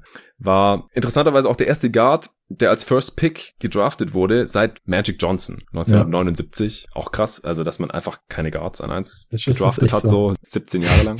ja, damals auch die Stärken und Schwächen waren auch schon ganz gut beschrieben. Uh, excellent speed, great court vision, sometimes erratic play. Shoots first, passes second. ja, nee, das passt alles, das ist alles richtig. Ja. Um, aber er hat sein Team, das war glaube ich auch in dem Buch von Dean Oliver, wie ist es? Basketball on Paper, damals schon, irgendwie, keine Ahnung, wann das rauskam, ein bisschen mit den Advanced Stats, so die ersten Schritte teilweise. Und ja. auch damals klar oder da, auch dargelegt, er hat der Offense nicht geschadet, was ja oftmals gesagt wurde. Iverson würde mit seiner Spielart der eigenen Offense schaden. Der hat der Team Offense nicht geschadet. Statistisch gesehen. Ja, genau. Ja, ja, das glaube ich ja auch, weil wie gesagt, wer, wer, wer hätte denn in den, diesen Teams seine Rolle übernehmen können? Das wäre dann mhm. noch schlechter gewesen offensiv, wenn auf einmal da Eric Snow und Aaron McKee irgendwie die, die Show hätten schmeißen müssen. Ja, ähm, also, ja. ja ich. Ich verstehe alle, alle Kritikpunkte, kann ich absolut nachvollziehen. Ich hätte mir nochmal gewünscht, und das halte ich mir halt ein bisschen durchaus zugute, dass einfach in seiner Prime keine gescheite Zweitoption hatte. Ja, kann ich nachvollziehen. Also auch so mal vom, vom spielerischen ab, er ist eine absolute Style-Ikone, auch toller Typ, also kommt sympathisch rüber, großes Herz mhm. natürlich. Also ich kann das auch alles nachvollziehen, was du da vorhin ähm, anfangs ausgeführt hast, wieso du Fan von ihm geworden bist. Aber ich finde sein Game halt so im, im Nachhinein schon massiv überbewertet irgendwie. Also erinnert mich halt auch irgendwie so ein bisschen an diesen Typ im Verein, den vielleicht der eine oder andere auch so kennt, der einfach irgendwie zu viel wirft, eher tendenziell, nie ausgewechselt mhm. werden will. Also muss man mal dazu sagen. Iverson hat über 41 Minuten pro Spiel über die Karriere abgerissen. Das, das spielt ja überhaupt gar niemand mehr heutzutage, auch mal nur in einer ja. Saison, auch selten mal in einem Spiel, wenn es nicht gerade in Overtime geht. Das hat der Typ über die Karriere im Schnitt 41 Minuten ja. abgerissen, was auch ein Grund dafür ist, wieso er so krasse Per-Game-Stats hat. Ich habe es ja vorhin schon erwähnt, er hat fast 27 Punkte pro Spiel über die Karriere, was mhm. absolut krass ist, mehr als Kobe und so. Aber der, der hat halt auch, der wollte nie auf die Bank sitzen. Ähm, wie gesagt, dieser Typ, der nie ausgewechselt werden will, nicht ins Training kommt, weil er eh schon alles kann, ja, äh, unbelehrbar halt auch irgendwie so ein bisschen ist und am Ende sind dann so ein bisschen die Mitspieler schuld. Ja. Ich will ihm jetzt nicht zu viel unterstellen, aber das ist halt das von der Tendenz her halt so ein bisschen was, was ich jetzt nicht toll finde. Und deswegen blieb der Teamerfolg halt auch einfach aus. Also der hat auch nur 71 Playoff-Spiele überhaupt gemacht in seiner Karriere. Ja, Kobe hat dreimal so viele, Nash fast doppelt mhm. so viele. Ist einfach selten tief in die Playoffs vorgestoßen. Und da ist halt bei ganz, ganz, ganz vielen noch dieser Finals-Run äh, präsent, offensichtlich. Und im ersten Spiel dann auch noch die unbezwingbaren Lakers geschlagen, danach nichts mehr gewonnen. Aber das, das war halt auch eine schwache Eastern Conference damals, äh, muss man noch mal dazu sagen. Und da, da war war es ja teilweise auch schon knapp. Und was mich wirklich auch nochmal schockiert hat vorhin, das war mir auch nicht bewusst, dass Iversons On-Off-Werte in den Playoffs halt einfach negativ sind. Also das sieht man halt auch selten. Also klar, kleine Sample Size, denn er saß ja selten, aber wenn er gesessen hat, dann lief es irgendwie auch nicht schlechter, als wenn er gespielt hat. Mhm. Fand ich interessant, will ich jetzt nicht überinterpretieren. Bei DeMar DeRozan haben wir es auch erwähnt, deswegen will ich sie jetzt auch erwähnen. ja, halt selten mehr als erste Runde. Und ja auch mit Denver dann damals äh, war das ja nicht von Erfolg gekrönt. Erst als ja. die ihn dann gegen Billups getradet haben, ging es ja so richtig los und man ist mal in die Conference Finals gekommen. Ja, stimmt. Teamerfolgmäßig ist auch dieses eine Jahr 2001 alles sehr überschaubar. Mhm. Ja, mhm. Nee, der, der Case ist nicht einfach. Ich sehe auch alle Probleme, auch wenn ich jetzt aus Coaching-Sicht sehe, okay, oder als, auch als GM, wie baue ich drum herum, ist das immer herausfordernd, weil man natürlich sehr, sehr spezielle Spieler braucht, im Gegensatz zu vielen anderen, die einfach einfacher um sie herum aufgebaut werden kann. Aber in der Spitze, ja, fand ich schon teilweise echt gut. Ja. Trotz, trotz vieler, auch viel, das ist, was ich bei, wie gesagt, bei Nash sage, man weiß genau, was man kriegt. Bei wusste es auch vielleicht nicht. Hat er seine Spiele gehabt, wo er überragend war und auch andere Spiele, wo er dann quasi nur Backsteine geworfen hat. Und auch nicht aufgehört hat. ja, genau, das ist ja. Das ist ja das, was wir vorhin schon besprochen haben. Ja. ja. Viermal Scoring Champ geworden, elfmal All-Star, war halt auch absoluter Fanliebling. Natürlich, es ist halt auch einfach was anderes, wenn man jemanden sieht da auf dem Feld, hey, der ist so groß wie ich und geht halt voll ab da in der NBA und wird viermal Topscorer oder so. Siebenmal All-NBA auch, zweimal All-Star-Game MVP, 2000, 2001 war MVP der Liga, Rookie of the Year natürlich auch, hattest du ja vorhin auch schon erwähnt, war direkt viel krasser als der Rest von dieser Rookie-Class. Dreimal auch die meisten Steals geholt der Liga, tatsächlich. Mhm. Ja, nee, also mit allen Schwächen, dieser defensiv schwach, Wurfauswahl oder auch effizient im Allgemeinen einfach natürlich sehr problematisch. Ja, ist ein schwieriger Spieler. Aber wie gesagt, ich sehe auch an manchen Stellen auch wirklich seine Klasse, ähm, die Räume, die er geschafft hat durch seine Penetrations, diese Fouls. Na, da ist auch, ein, auch bei Harden, glaube ich, auch unterschätzter Aspekt, ja, diese Freiwürfe, aber bring mal ein Team in Foul Trouble. Mhm. Andere, andere davon profitieren. Also so eine mhm. Sachen. Okay, wenn jemand weiß, ich habe jetzt zwei Fouls, weil er mir zwei angehangen hat, hat er eigentlich einen anderen Spieler auch schlechter. Also so eine Aspekte bei Leuten, die Fouls ziehen, ähm, werden halt auch, glaube ich, sehr unterschätzt. Auch damals, damals auch schon, damals war es mal die True Shooting Percentage alles nicht so im Fokus. Früher muss man das auch mal immer bewusst anmerken, aber das zieht viele Freiwürfe, das muss auch berücksichtigt werden. War damals noch nicht normal, die True Shooting zu nennen. Ähm, ja. Daran erinnere ich mich auch noch in den Diskussionen teilweise. ja, ähm, also mit der Field Goal Percentage von, von 40 Prozent oder manchmal war auch drunter, da, da würde ich jetzt auch wirklich nicht argumentieren mhm. wollen. Das war eher so damals, so, ey, guck mal, Iverson, der macht 30 Punkte, aber der wirft nur 38 Prozent oder so. Ja. Aber die True Shooting Percentage ist halt über die Karriere auch unterdurchschnittlich. Also mhm. 52 Prozent, ähm, da lockst so niemanden mehr hinterm Ofen vor. Also damals war True Shooting natürlich auch ligaweit noch ein bisschen niedriger, aber ist natürlich schon ja. auf jeden Fall unterdurchschnittlich. Ein Punkt für mich noch pro Nash auf jeden Fall auch einfach längere Karriere gehabt. Also ja, nee, also wie gesagt, gegen den Case gegen Nash will ich gar nicht machen wollen, okay. muss ich ehrlich sagen. Also ja, es war aber so, auch, ich will und weil Woni auf der anderen Seite ist, muss ich es versuchen, ja. um ein bisschen hier die Spannung reinzubringen, aber nee, den kann man eigentlich nicht machen. Ray Allen hat 400 Spiele fast mehr gemacht, 1300, Iverson mhm. 914 und Iverson hat trotzdem fast genauso viele Punkte. 24.400 knapp und Ray Allen 24.500.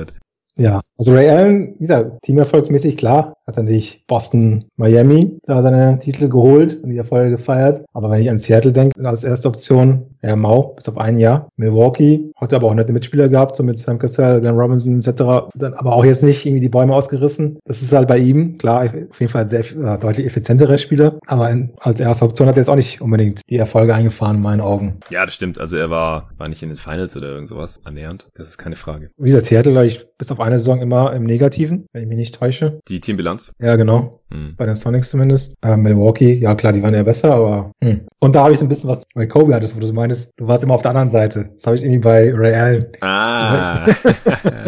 Vielleicht ist der Bias auch sehr stark. Das hatte ich schon irgendwie, keine Ahnung, 2001 Philly Milwaukee. Hm. Das hatte ich dann irgendwie 2008 Lakers Boston natürlich. 2013 natürlich, oh, schlimmste gegen San Antonio. Dieser Wolf Game 6 verfolgt mich bis heute.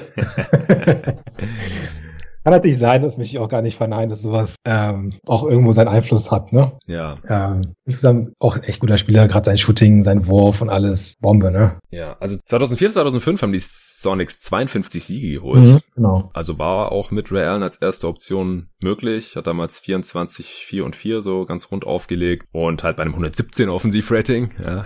Mhm. Äh, unglaublich effizient. Ja. Klar, damals hat er halt auch noch mit Rashad Lewis da einen zweiten Dude drin gehabt, der zumindest auch mal All-Star war, auch über 20 Punkte pro Spiel gemacht. Ja, er hat jetzt vielleicht nicht ganz den Teamerfolg von Iverson gehabt, aber der, der war bei ihm jetzt halt auch nicht äh, so gut, als er erste Option war. Aber hat halt zumindest kann man da einen guten Case machen, dass jetzt nicht so sehr an ihm lag. Also er, er war jetzt auch kein Lockdown-Defender, also vor allem nicht, als er der erste Option war. Später als Rollenspieler hat es dann aus meiner Sicht noch ein bisschen besser funktioniert, als auch wenn er jetzt nie irgendwie elitär war oder sowas. Aber er war halt eine sehr effiziente erste Option, war halt auch einer der ersten richtig krassen Shooter. Also der hat halt schon mhm. 2001, 2, 11 3 auf 100 Possessions genommen in 69 Spielen und davon 43 Prozent getroffen. Mhm. Das ist unerhört für die damalige Zeit. Und über die Karriere auch 8,5. Ich hatte vorhin gesagt, Nash hat nur 5, irgendwas. Und über die Karriere 40 Prozent, Offensivrating von 114. Und dann aber halt, wie gesagt, dieser nahtlose Übergang zum erst, ja, erst so zur dritten Scoring-Option hinter Pierce und Garnett und dann halt zwei Championships geholt mit zwei verschiedenen Teams und war, war ja trotzdem auch zehnmal All-Star, zweimal All-NBA, damals auch direkt All-Rookie, äh, völlig zurecht in die Hall of Fame gekommen. Ja. Und halt, wie gesagt, die Long Longevity, also 400 mhm. Spiele mehr sind halt kein Pappenstiel. Das äh, sind alles für mich genug Argumente, um ihn jetzt über Iverson zu sehen, aber ich bin halt auch kritischer gegenüber Iverson als du. Mhm. Und den Peak von Ray Allen, wo hast du den so gesehen? Ja, gerade in, in der Saison. Also du meinst jetzt, wie ich ihn einordnen würde oder wann? Genau, nee, nee, einordnen würde, ist sein Peak, deine, deine beste Zeit so. Auf welcher, auf welcher Ebene, auf welcher Höhe? Also war halt ein All-NBA-Spieler, also mhm. auf seiner Position halt Top 5 oder so und ja. ein, Top 15 NBA-Spieler, so ganz grob. Also ja, ja, konnte halt so 25, 26 effiziente Punkte auflegen und ja. äh, so sekundäres Playmaking. Also er hat, das war ja auch nicht, war ja kein reiner Shooter, also der konnte ja auch aus Nee, dem nee, nee. was machen und, und hat einen guten Drive, war relativ athletisch, also wer, wer sich jetzt nur an den Ray Allen von vor fünf, sechs Jahren erinnern kann, checkt mal die Highlights, also der hat auch ein paar gute Dunks und so. Der war sogar im Dunk-Contest mal dabei, wenn ich Ah mich nicht ja, täusche. Ich glaube auch. Ja, ich weiß ja nicht, ob das erfolgreich war, aber zumindest war er mal dabei. so ein krasser Highflyer war dann auch wieder nicht. Nee, nee, ist schon, also keine Frage, das ich echt Hall of Fame, muss man nicht eine Sekunde drüber nachdenken. Länge, Erfolg, individuell stark, verstehe ich alles. Ich hätte nur gesagt, so vom Peak würde ich vielleicht Iverson ein bisschen drüber sehen. Ja, ist auch okay, also wir müssen, Ja. wir müssen uns ja nicht hier immer nach denselben Kriterien Mhm. oder das alles ganz Ja, aber der wichtige Punkt, den du gesagt hast, dieser Übergang. ne? Ich meine, das hat Iverson sehr, sehr katastrophal gewesen, auch was dann in Detroit und Memphis da passiert ist, wenn wir Ja, nicht Mem reden. Memphis hat er ja nach drei Spielen keinen Bock mehr Ähm, gehabt, kann man was so sagen. Er hat gesagt, er geht quasi lieber in Rente und dann ist er noch mal Ja. so eine Feel-Good-Saison noch gehabt in Philly ganz am Ende, wo er aber auch nichts mehr gerissen hat. Ja, das ist auch, glaube ich, echt ein unterschätzter Skill, dieses, ja, diese Rolle zu wechseln, ne? Und das wird ja immer irgendwie unterstellt, das müsste, müsste jeder können. Ähm, auch bei Carmelo oder was auch immer, wem wenn man so sagt, nee, das ist ein Skill, ne? Das ist wirklich Ja. ein Skill. Einfach zu sagen, okay, ich krieg das hin, ich pa- passe mich an, also einmal so spielerisch, aber auch vom Kopf her, dass es nicht einfach, einfach an- angenommen werden kann, dass das Spieler können. Gerade nicht, wenn irgendwie 15 oder ihre ganze Karriere bis dahin eine ganz andere Rolle hatten oder haben, dass man das nicht einfach umswitchen kann oder dieses können halt das als besonderen, besonderen Skill haben. Geht manchmal, finde ich, unter. Ja, auf jeden Fall. Wäre nochmal ein klarer Punkt, Pluspunkt für Ray Allen an der Stelle. Mhm. Gedraftet wurde er damals ja an fünf von Minnesota und er hatte dort kein Interview gemacht gehabt und alle waren so ein bisschen verwirrt, so wieso die ihn jetzt nehmen. Pitino hat auch damals gesagt, this is not what they need, weil man schon Isaiah Ryder hatte und noch irgendein anderer auf Shooting Guard, wo ich mir jetzt nicht mehr den Namen gemerkt hat. Und wurde dann auch direkt gegen Stephon Marbury getradet. Die mussten noch einen Pick drauflegen, die Wolves, aus dem dann später Rasho Nesterovic geworden ist. Äh, man kennt ihn noch. Center bei den Spurs. Also da, da ist mir nochmal klar geworden, so ey, draftet einfach den Best Player available. Egal, ob man da jetzt einen äh, J.R. Ryder schon im Team hat oder nicht, weil ich glaube, Allen neben KG hätte halt zwölf Jahre vorher auch schon ganz gut ausgesehen. Besser auch als Stefan Marbury. Das stimmt. Wobei natürlich Murray auch da zu dem Zeitpunkt, gerade das ganze Thema Headcase, kommen wir wahrscheinlich später nochmal dazu, Ja. vom Skill her oder vom Talent auch echt krass war. Also Ja, das schon. das ist halt, glaube ich, der Aspekt an der Stelle, der vielleicht unter, unterschätzt. Oder vielleicht nicht, nicht genug bewertet wird, wie sind die Leute vom Kopf. Aber das kannst du ja auch, glaube ich, immer sehr schwer einschätzen durch einzelne Interviews. Ja, die sich haben ihn ja nicht mal interviewt. Warum so. warum nicht? Ja, okay. Ja, okay. Das ist dann natürlich nicht so schlau. Ja, genau. Natürlich ist im Nachhinein immer einfach das zu kritisieren, aber die Karrieren von Allen und Marbury gehen halt auch schon sehr stark auseinander. Marbury hatte damals einen Haufen Hype und zu dem kommen wir nachher sicherlich auch noch. Ja. Bist du wieder dran? Hm. Ist gar nicht so einfach, muss ich ja sagen, was jetzt die nächste Gruppe betrifft. Aber ich steig mal auf Basis von dem Erfolgen, was er geleistet hat, trotz spielerischer Schwächen, mit einem Spieler ein, der nicht gedraftet wurde. Ja, den hätte ich jetzt auch. Also für mich war es sogar ziemlich klar. Ben Wallace Ja, ja. an Position Nummer 5. Ja, das ist natürlich eine absolute Maschine gewesen, war auf der defensiven Seite nach einem etwas holprigen Start in die Liga. War, glaube ich, erstmal in Washington nach Orlando, da ging es so langsam los. Witzige Anekdote vorher, für gerade viele Leute, die halt Ben Wallace dann nach hinten raus kennen, im Trainingscamp, ich glaube so Draft oder danach, ich weiß nicht mehr genau, hatten die versucht, ihn auf der 2 spielen zu lassen, als Shooting Guard. Also ich hatte auf der 3 im Kopf, aber kommt aufs gleiche raus. Also Nee, irgendwie nee, auf, also das war wirklich völlig absurd. Ja, okay, macht der ein faktischer Unterschied, ob jetzt zwei oder drei so. Ja. Aber formell war es ja auf Shooting Guard. Das ist natürlich jemand, der nicht werfen, nicht dribbeln kann, ja, auf der zwei spielen zu lassen. Hm? Das war halt damals noch diese starre Denke, ja, der ist nur 6'9 groß, der Genau. ist kein Big. Mhm. Aber zum Glück hat er sich ja dann doch noch durchgesetzt. Wie gesagt, spätestens dann, als er in Detroit gelandet ist, überragender Help Defender. Ich glaube, viermal Defensive Player of the Year, ähm, mehrmals All-NBA-Player, alles weggeblockt, Steals, Rebounds. Wie gesagt, gerade seine Stärke als, als Team Help Defender. Detroit dann war ja teilweise dann das Team, Team to beat im Osten. Einen Ja. Titel geholt, einmal knapp gegen San Antonio äh, verloren und dann auch nochmal zwei Jahre ganz gut dabei gewesen. Also, ja, Ben Wallace ist meine Nummer fünf. Auch wenn ich jetzt gerade wahrscheinlich den Eindruck habe, dass ich eher die offensivlastigen Spieler grundsätzlich mag, wer mich kennt oder sonst. Eigentlich mag ich ja wirklich diese Hustler, die verteidigen und sich quasi mit 120 Prozent den Arsch aufreißen, wie man schon sagt. Ja. Deswegen passt da doch Ben Wallace. Nehme ich sehr gerne in mein Team als Coach. Ja, kann ich voll nachvollziehen. Ich hatte ihn hier, wie gesagt, auch fünfter Pick jetzt für die Minnesota Timberwolves. Damals ging da, wie gesagt, Ray Allen weg. Ja, Ben Wallace, einer meiner Lieblingsspieler gewesen von Anfang an, war einfach auch eine Ikone mit seinem Afro beziehungsweise Cornrows, also hat er ja je nachdem, wo er gespielt hat, dann immer seine Frisur auch angepasst, hat so auch mit die schönsten Arme der Liga-Geschichte. sehr, sehr, sehr muskulös, der Dude, ja. richtiger Brocken und deswegen konnte er ja auch jahrelang auf der 5 spielen, obwohl er eigentlich von der Stirnhöhe eher anders heißt ist. Ich habe versucht, seine Wingspan rauszufinden, nichts dazu gefunden, aber die war, hatte sicherlich eine Plus-Wingspan Wingspan auf jeden Fall. Mhm. Extrem athletisch, sehr wenig Skills, wie du gerade schon gesagt hast, hat trotzdem für viermal All-Star, fünfmal All-NBA gereicht, viermal Defensive Player of the Year, hast du auch schon gesagt, mehrmals die meisten Rebounds oder Blocks der Liga geholt, sechsmal All-Defensive Team. Weißt du noch, gegen wen er damals getradet wurde? Von Orlando zu den Pistons? Wüsste ich, nee, hab ich gerade Andere Lieblingsspieler von dir. Uh, Grant Hill? Yes. Ach, das stimmt, das war ja, stimmt, in der Free Agency, ja, ne? Dein Trade. Ah, ja. Im Jahr 2000. Stimmt. Ja. Oh Mann. das ist natürlich verrückt, ey. Nee, es war schon krass. Also dieser Pistons damals, wie die aufgebaut wurden, es war ja wirklich einfach eine Reihe von Leuten, die in Anführungsstrichen gescheitert sind. Irgendwo anders aussortiert, ja. Ähm, oder aussortiert, genau. Und daraus dann quasi so ein geiles Team zu machen, muss man wirklich sagen. Also zumindest für Leute, die auf Defense und harte Arbeit stehen. Ja, mit, mit Chauncey Billups, der irgendwie hoher Pick zwar, aber erstmal umgereicht worden. Rap Hamilton auch erstmal nicht gewesen, dass was erwartet wurde nach der Draft und den ersten Jahren in Washington. Ja. Also es war schon, Joe Duma hat damals schon echt einen guten Job gemacht, bei dem Team zumindest. Auf jeden Fall. Ja. Ja, also, oder, oder glückliches Händchen, sagen wir es doch, wie auch immer man es formulieren will. Gehört beides dazu. Ja. ja. Frage. Ja, aber äh, Wallace war ja schon in Orlando Starter gewesen, alle 81 Spiele gestartet, hat dort 7 und 8 aufgelegt gehabt, aber so wirklich äh, los ging's mit der Karriere dann schon erst in Detroit eigentlich so mit Ende 20, also eigentlich auch ein Late Bloomer und absolut ein Abrissbirne geworden. Also die Karrierestats sehen jetzt halt wirklich nicht so berauschend aus ja, mhm. 5,7 Punkte pro Spiel, 9,6 Rebounds, 1,3 Assists, also das haut jetzt niemanden um, aber wie gesagt, die Defense war, war einfach auf All-Time-Niveau. Ganz, ganz mieser Freiwurfschütze auch, auch über die Karriere nur 106er Offensivrating,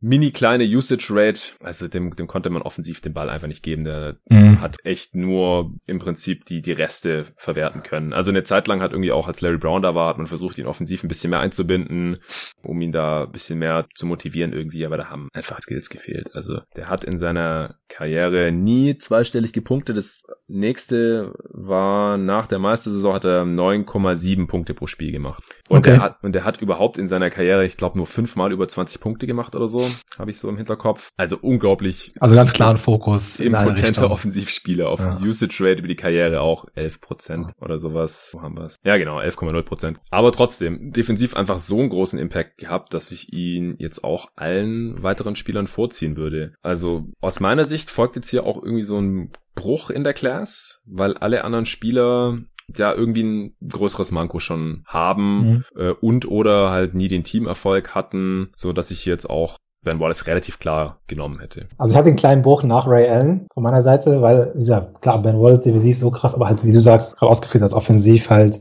Non-Factor. Ja. Also das fand ich einfach. Ähm, ist es halt die Frage, also wie, wie, wie ne? bewertet man All-Time Defense oder ja. dieses defensive Niveau? Ja, weil das, mhm. das hat man schon auch nicht so oft. Klar, man muss ihn offensiv irgendwie ausbügeln, aber man konnte ja trotzdem mit ihm eine Championship gewinnen. Also ohne jetzt irgendwie einen krassen offensiven Superstar zu haben, auch muss man auch dazu sagen. Ja, das stimmt. Das hatten die Pistons aber nicht. Nee, es war schon noch irgendwie möglich. Es war nicht schön.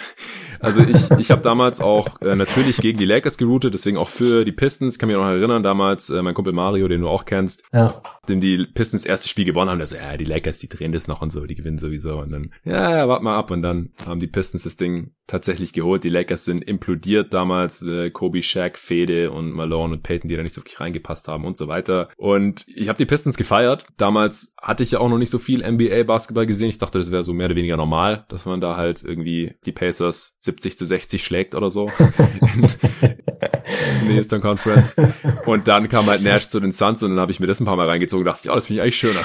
Werde ich mal hier Fan. ja, das war schon manchmal harte Kost, das stimmt schon. Also ähm, diese super Low-Scoring-Dinger, das war schon, hat sich echt teilweise verändert, oder die Teams waren halt unterschiedlich manchmal, aber aber gerade die Jahre, auch, auch die Lakers haben ja echt nicht viele Punkte in dem Jahr gemacht. So, ne? Ja. 2004, wir haben letztens darüber gesprochen mit Kevin Garnett, der war Nummer zwei im Scoring Race mit 24 Punkten mhm. in der Liga. Mit Grady 28 und ich glaube, Kobe hatte irgendwie 22, Shaq 20. Also waren wir auch das Jahr zumindest irgendwie sehr stark defensiv geprägt oder mit einer low, äh, geringen Pace. Ja, ähm, wie gesagt, wie willst du es auch machen, wenn da halt Shaq und ein Samaki Walker nebeneinander starten?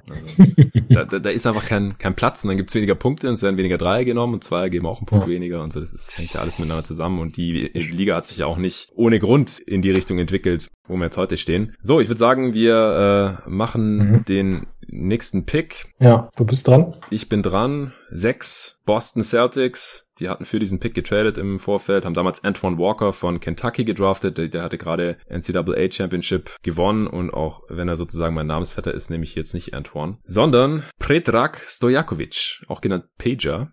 Ja, sehr, sehr guter Shooter, großer Forward, damals noch Small Forward gespielt. Heute würde man ihn wahrscheinlich auch öfter mal auf der 4 einsetzen. Damals erst an 14 von den Sacramento Kings gedraftet worden, hat in Griechenland gespielt, ist Serbe, also war wie die meisten Spieler damals halt in Europa ein bisschen eine Unbekannte, konnte auch echt schlecht Englisch, der wurde dann da interviewt, der hat mir total leid getan, der konnte die Fragen gar nicht so wirklich beantworten, hat nur gemeint, er ist froh, jetzt in der NBA zu sein, so nach dem Motto, und die Kings findet er auch gut. Ist mal Vierter im MVP-Voting geworden also hatte durchaus eine, eine starke Peak und mhm. ist auch außer Steve Nash der einzige von diesen Spielern, der eine tragende Rolle in einer dieser Top 15 All-Time Offenses hat, weil das waren tatsächlich die Kings da 2003, 2004. Er war damals der, der beste Offensivspieler dort. Ich glaube, Chris Webber ja. war großteils verletzt, verletzt und deswegen ja. ist er halt auch für den MVP-Race dann noch geworden. Ja, wie gesagt, eher, eher Scorer, defensiv ein bisschen immobil. Ja, hättest du ihn jetzt auch an der Stelle genommen? Er war ganz nah dran. Also ich habe wirklich auch, vor allem in der heutigen Zeit wäre er nochmal krasser, ne? Mit, diesem, ja, mit, mit dem mehr Drei-Punkt-Shooting hatte da schon relativ viel auch schon aus der Distanz geworfen, aber jetzt wäre es, glaube ich, nochmal eine Ecke mehr geworden. Ja, auch 8,4 Dreier schon über die Karriere, mhm. also fast wie Ray Allen und auch 40 Prozent. Also die ja. nehmen sich als ja, eigentlich nichts, außer dass Stojakovic's Karriere halt nicht so lang war. Genau, also mit der Größe ähm, nochmal ein weiterer Faktor einfach. Wie du sagst, kann auf der 4 spielen, mit dem Shooting auf der 4 und 6'10. Das war eigentlich auch noch kein reiner Shooter. Ich meine, ja, okay, jetzt nicht irgendwie der krasse Ballländer, kein Durant oder sowas, aber trotzdem, er konnte sich halt auch seinen Wurf erarbeiten. So. Ja. Und auch ein paar andere Skills wie Passing. Also da war ein bisschen mehr als nur Löten, sag ich mal.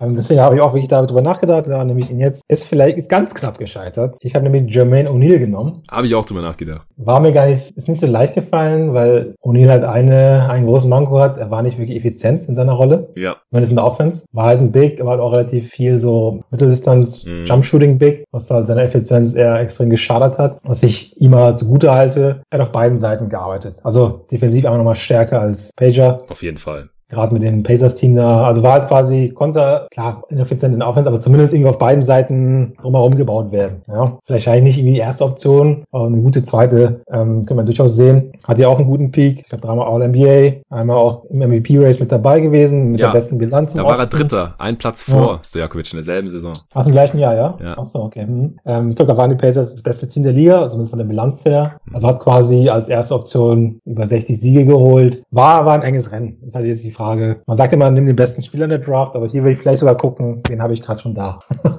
Ja, genau. Ich hatte die auch in derselben Tier, habe jetzt auch ja schon relativ lang darüber nachgedacht, aber Stojakovic ist einfach so viel effizienter ja. unter die besseren Karrierestats. Äh, ich weiß nicht, da. Aber klar, durch die Länge auch, oder? Also beziehungsweise durch die Kürze bei ihm sogar so rum. Ja, also Stojakovic hat 800 Spiele, O'Neill hat 1000, Unita hat fünf Jahre länger gespielt, mhm. auch weil er als äh, Highschooler in die Liga kam, war der zweite Highschooler, der da gepickt wurde nach ja. Kobe an äh, 17 damals von den Portland Trailblazers, wo er auch erstmal nix gerissen hat jahrelang. Genau. Und dann wurde er zu den Pacers getradet, war ein Late Bloomer und deswegen ja. sind halt auch seine seine Karrierestats jetzt echt nicht so beeindruckend, 13 und 7 Mhm. Und halt, wie du schon gesagt hast, halt echt ineffizient. Also der hat ja. über die Karriere ein Offensivrating von 102, glaube ich. Ja, genau. Und der hat halt auch in seiner, in Anführungsstrichen, MVP-würdigen Saison da, also gerade in seiner Prime halt Offensivratings von um die 100. Der ist 2006, 2007 mit einem Offensivrating von 99 noch All-Star geworden. Also das, daran sieht man halt wieder. Das hat damals halt irgendwie keinen gejuckt, ob die Spieler ja. jetzt besonders effizient sind da in dem, was sie machen. Stats haben gepasst, Teamerfolg hat gepasst äh, und dann verteidigt er auch noch ganz gut.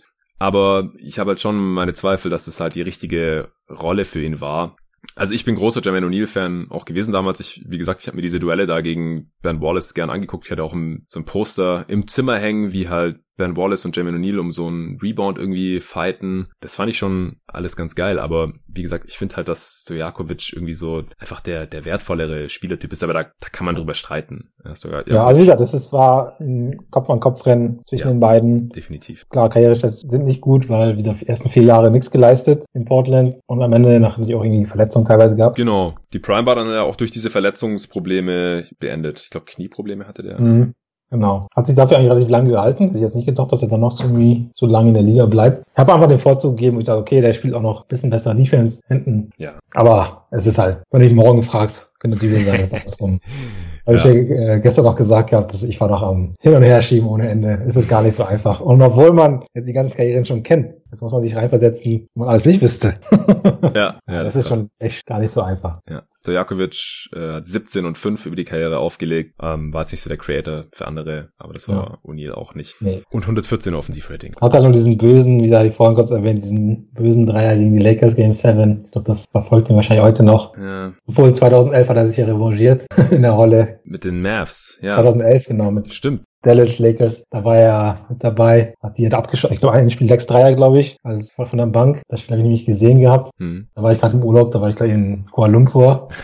war ganz witzig, weil ich hatte die ersten beiden Spiele nicht gesehen, da lagen Lakers ja 0-2 zurück. Und mir, ey, nee, Game 3 muss ich sehen, das wird doch irgendwie eine riesen Show von Kobe oder was auch immer. Dann irgendwie morgens, weil Zeitverschiebung, ja. was so früher Vormittag, irgendwie durch die Stadt gelaufen, irgendwo eine Bar zu finden, wo das Spiel übertragen wird. ich war erfolgreich, die Lakers nicht. Andersrum wäre es die Liebe gewesen.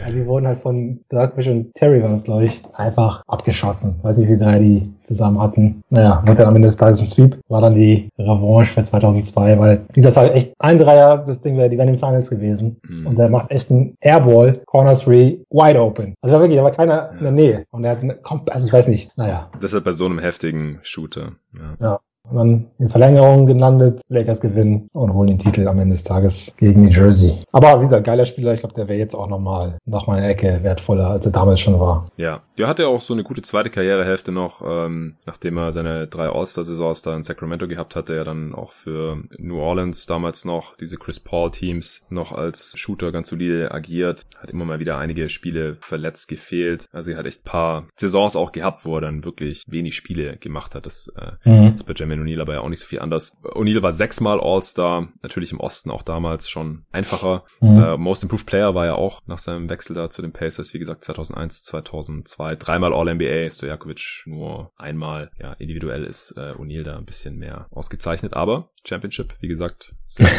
Stimmt. Ach so, ja, und Stojakovic auch besserer Spieler als Antoine Walker auf jeden Fall im Endeffekt für die Celtics, denke ich. Hätte oh ja. genauso viel Dreier genommen, aber sie hat einfach viel besser getroffen auch. Das stimmt.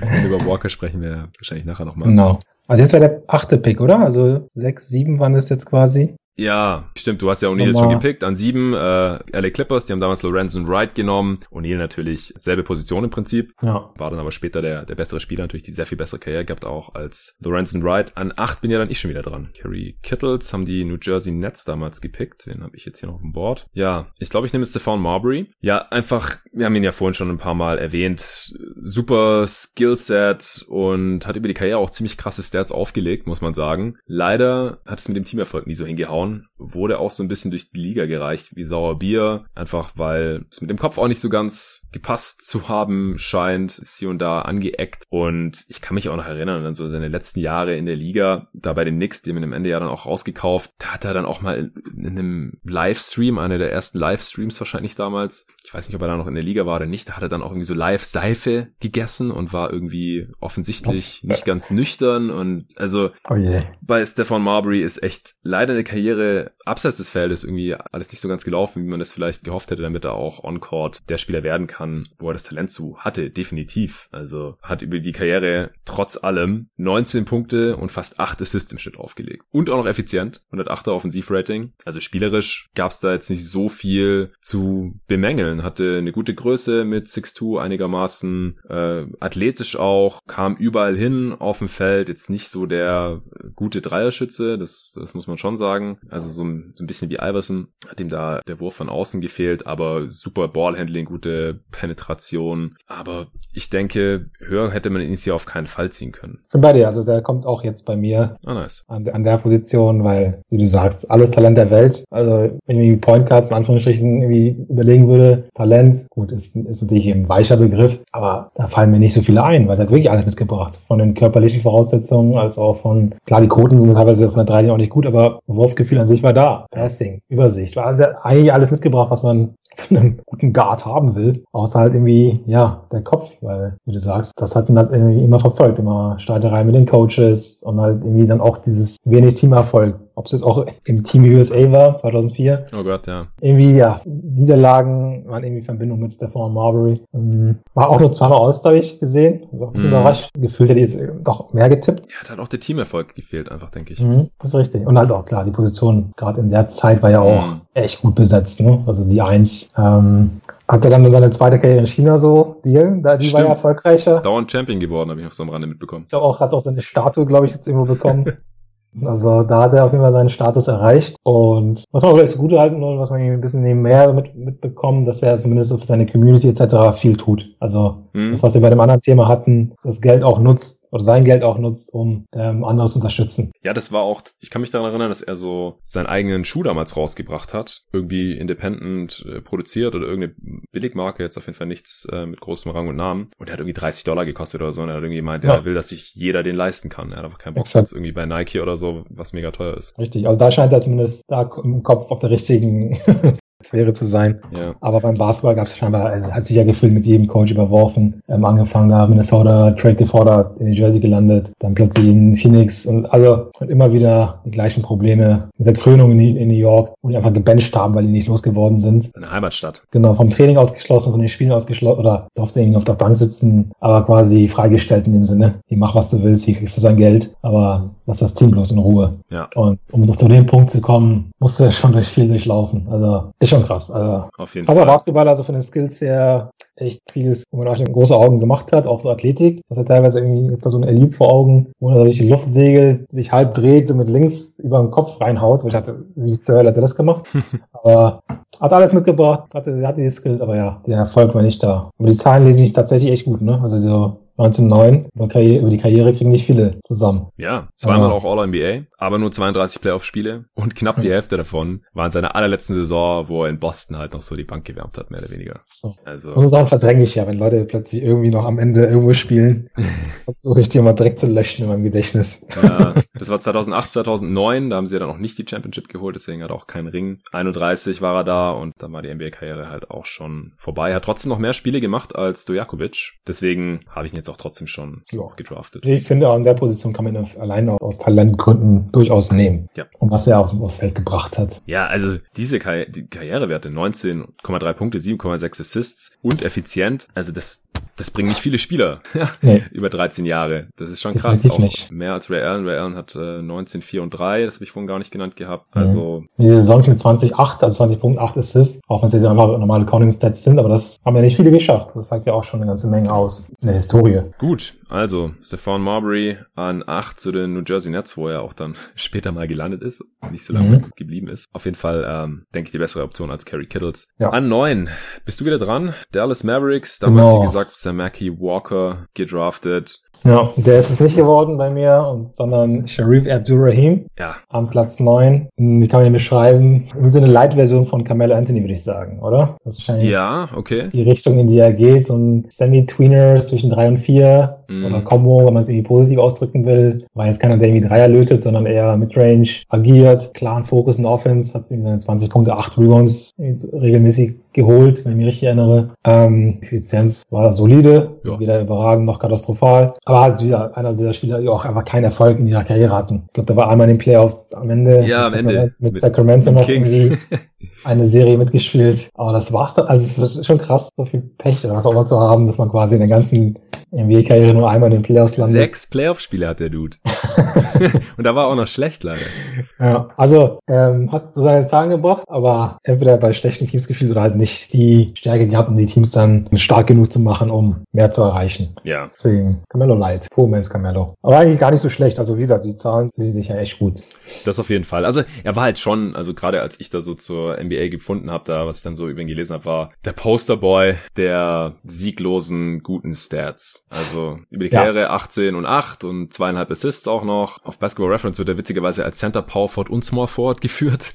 Also das war halt dann auch mit fortschreitender Karriere ist er quasi die Position so ein bisschen ja. hochgerutscht. Ja. War aber halt erst mit Vancouver, die da überhaupt nichts gerissen haben, nie in Playoffs. Dann war in seiner ersten Saison in Atlanta war All-Star einmal in seiner Karriere und dann kurz Portland und dann die letzten drei Jahre noch Sacramento mit 31 war auch für ihn dann die Karriere beendet. Ja, ich hätte jetzt noch einen anderen Spieler vorgezogen, auch wenn Abdurrahim mit ein bisschen mehr Glück bestimmt auch mal in einem Playoff-Team was reißen hätte können. Also das äh, würde ich ihm jetzt echt nicht komplett alles anlassen. Aber es ist schon so das Extrembeispiel. Ja, quasi gute Karrierestats, sechs Playoff-Spiele. das ist schon krass. Ne? Das ist, glaube ich, echt außergewöhnlich, würde ich mal fast sagen. Dass man ja. da irgendwie nicht mal zufällig irgendwo Rollenspieler ist. Das ist schon echt weird. Auf jeden Fall. Aber besser als Jetzt, der Mackie Walker für die Mavs. Definitiv. Wen hättest du denn genommen? Äh, ich hätte Marcus Camby genommen. Hätte gedacht, ja. Was ist der Case für ihn? War halt zumindest ein sehr guter Defender. Also jetzt nicht Ben Wallace Niveau, aber wenn wir Ben Wallace halt an 6 ziehen, dann äh, kann man auch mal Marcus Camby an, an 9 dann langsam nehmen, denke ich. Ben Wallace an 5 oder 6 gezogen. Ben Wallace, 5 war das. Ja, genau, 5 und 9. Marcus Camby über die Karriere knapp äh, 10 und 10 aufgelegt, kam relativ dünn in die Liga, wurde da in der Draft auch als Power Forward noch gelistet, aber im Endeffekt war ich ein, ein reiner Center. Da hat dann auch der Wurf gefehlt, auch wenn er ab und zu mal aus der Midrange genommen hat. Wie gesagt, defensiv ziemlich gut, viermal All Defensive Team, 2006, 2007 war er sogar der Defensive Player of the Year, viermal die meisten Blocks auch geholt, also war jetzt kein Star, aber halt ein sehr, sehr guter Rollenspieler. Ja, gerade auch im Gegensatz zu Sharif Abdur Rahim war auch relativ oft in den Playoffs. Also 80 80 Playoff-Spiele hat er gemacht. Zwölf Mal war er in den Playoffs insgesamt. Also konnte schon seinen Teil zum Teamerfolg beitragen, auf jeden Fall. Mhm. Keine Frage. Also auf jeden Fall guter Verteidiger. War ja immer die Debatte, ob er nicht doch ein bisschen überschätzt ist durch die vielen Blocks. Ja, gerade als er den Defense Player of the Year gewonnen hat. Also eine Frechheit. Also vor Garnett und Tim Duncan. Ich glaube, das lässt sich kaum rechtfertigen. Ja, stimmt. Weil gerade Duncan halt seine Karriere ohne Defensive Player of the Year Award hm. Muss man, glaube ich, mal den Mantel des Schweigens von Seiten der Wählenden drüberlegen. Er hat halt nie den Hype bekommen. Ja, und halt, vielleicht war es auch das Jahr, immer so Leute, mit denen sie auch ein bisschen an Stimmen verloren hat. So Bruce Bowen oder sowas, der auch viele Stimmen bekommen hat und sich mhm. quasi gegenseitig die Stimmen geklaut haben. Mhm. Das spielt dabei auch eine Rolle. Ähm, sicherlich guter Verteidiger, würde ich niemals auf dem Niveau von Ben Wallace, Tim Duncan, JG etc. nehmen. Was ich ein bisschen negativ in diesem Ranking anlasste, extrem verletzungsanfällig. Extrem mhm. verletzungsanfällig. Hat halt doch eine sehr lange Karriere, aber ich spiele wahrscheinlich nicht so, so viele im Vergleich zu den Anzahl ah, an Jahren. Die siebten meisten tatsächlich.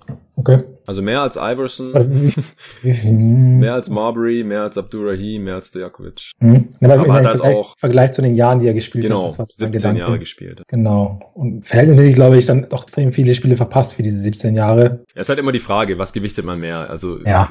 dass man sich überhaupt noch in der Liga halten kann mhm. oder dass man, wenn man in der Liga ist, wenigstens zur Verfügung steht, während man bezahlt wird und halt nicht irgendwie einen ja. Roster-Spot blockiert, äh, muss man halt immer so ein bisschen abwägen. Das ist richtig.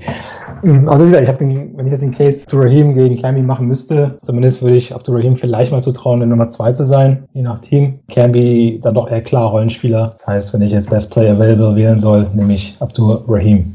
Ja, kann man machen den Case. Wie gesagt, ich finde halt, dass Camby zumindest bewiesen hat, dass er halt in Winning Teams auf jeden Fall was beitragen kann.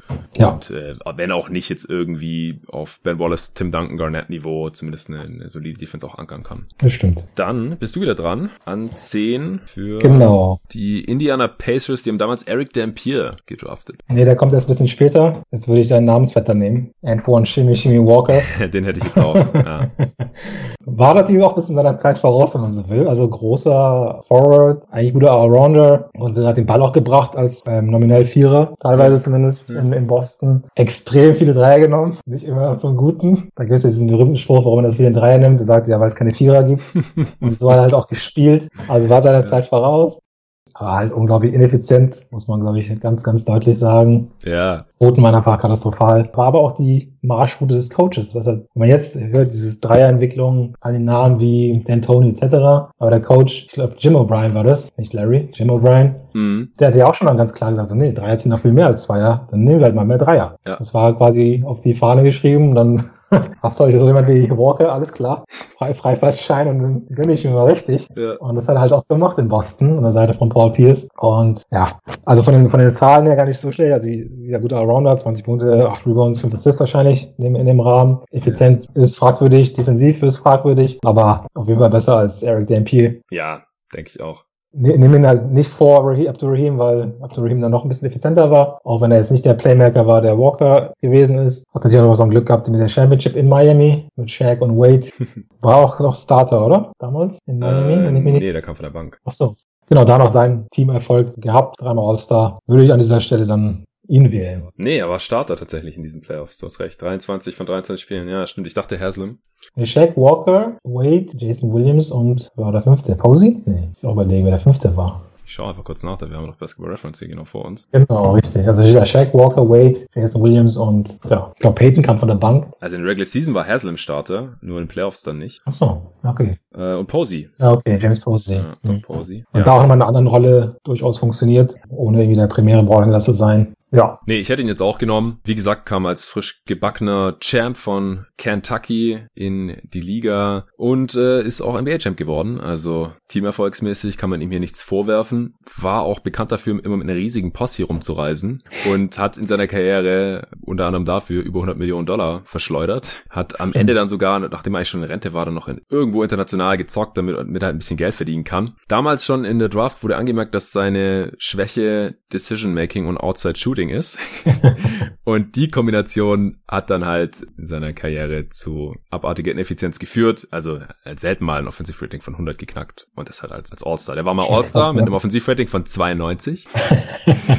also echt, äh, so krass damals, wenn du halt deine 20, 8 und, und 5, wie du es vorhin gesagt hast, aufgelegt hast, dann war das jetzt eigentlich auch Wurst, wie viel Würfe du dafür genommen hast oder wie viel Turnovers du da produziert hast. Äh, das hat jetzt im Kopf irgendwie keiner so, so kalkuliert und äh, auf dem Blatt Papier vor sich oder auf dem Bildschirm hat es sowieso keiner gehabt. Außer halt so irgendwelche Nerds vielleicht, die für die Teams gearbeitet haben und dann halt jetzt nicht gerade für Antoine Walker traden wollten oder so. Ja, in seiner besten Saison tatsächlich, ja, 23, 9 und 5,5 Assists aufgelegt. Mhm. Das ist schon, schon sehr ordentlich. Über die Karriere so knapp 18, 8 und 3,5 Assists. Ich, ich finde aber, dass es fast ein bisschen übertrieben wird in den Jahren, wo er die Liga in genommenen Dreiern angeführt hat, weil er die damals ja zumindest immerhin noch so mit 37, 34 35 und dann nur noch 32 Prozent getroffen hat. Aber gerade die ersten beiden Jahre, das ist ja dann immerhin, das ist ja, ja der Offense eigentlich im Halbfeld. Wenn er 37, ja, doch. 37 und 34, also im Schnitt halt. Okay, so. ich habe jetzt ein bisschen schlechter Erinnerung gehabt. Ja, weil über die Karriere hat er nur 32,5 getroffen. Mhm. In den meisten anderen Jahren war er dann halt doch schlechter. Aber gerade in diesen Jahren in Boston, zwei von diesen drei Jahren wurde wie gesagt auch All-Star, wo er die meisten drei der Liga genommen hat, da waren die Quoten jetzt nicht so schlecht. Die wurden dann halt irgendwie immer schlechter und das ist dann halt bei den meisten auch so hängen geblieben. Und ich meine, wenn du halt 37 Prozent bei sehr hohem Dreiervolumen, also 10 Dreier von den Possessions genommen, triffst und trotzdem kein Offensivrating von 100 hast, dann kannst du dir ja ungefähr vorstellen, wie ineffizient der ganze Rest war. Das ist schon krass, ja. Das ist dann ah, schon hart. Und dann, wenn du dann noch nicht besonders gut verteidigst, dann reicht's halt nicht für eine höhere Draft-Position hier. Und mich würde es wirklich interessieren, wie viel Dreier der heutzutage nehmen würde.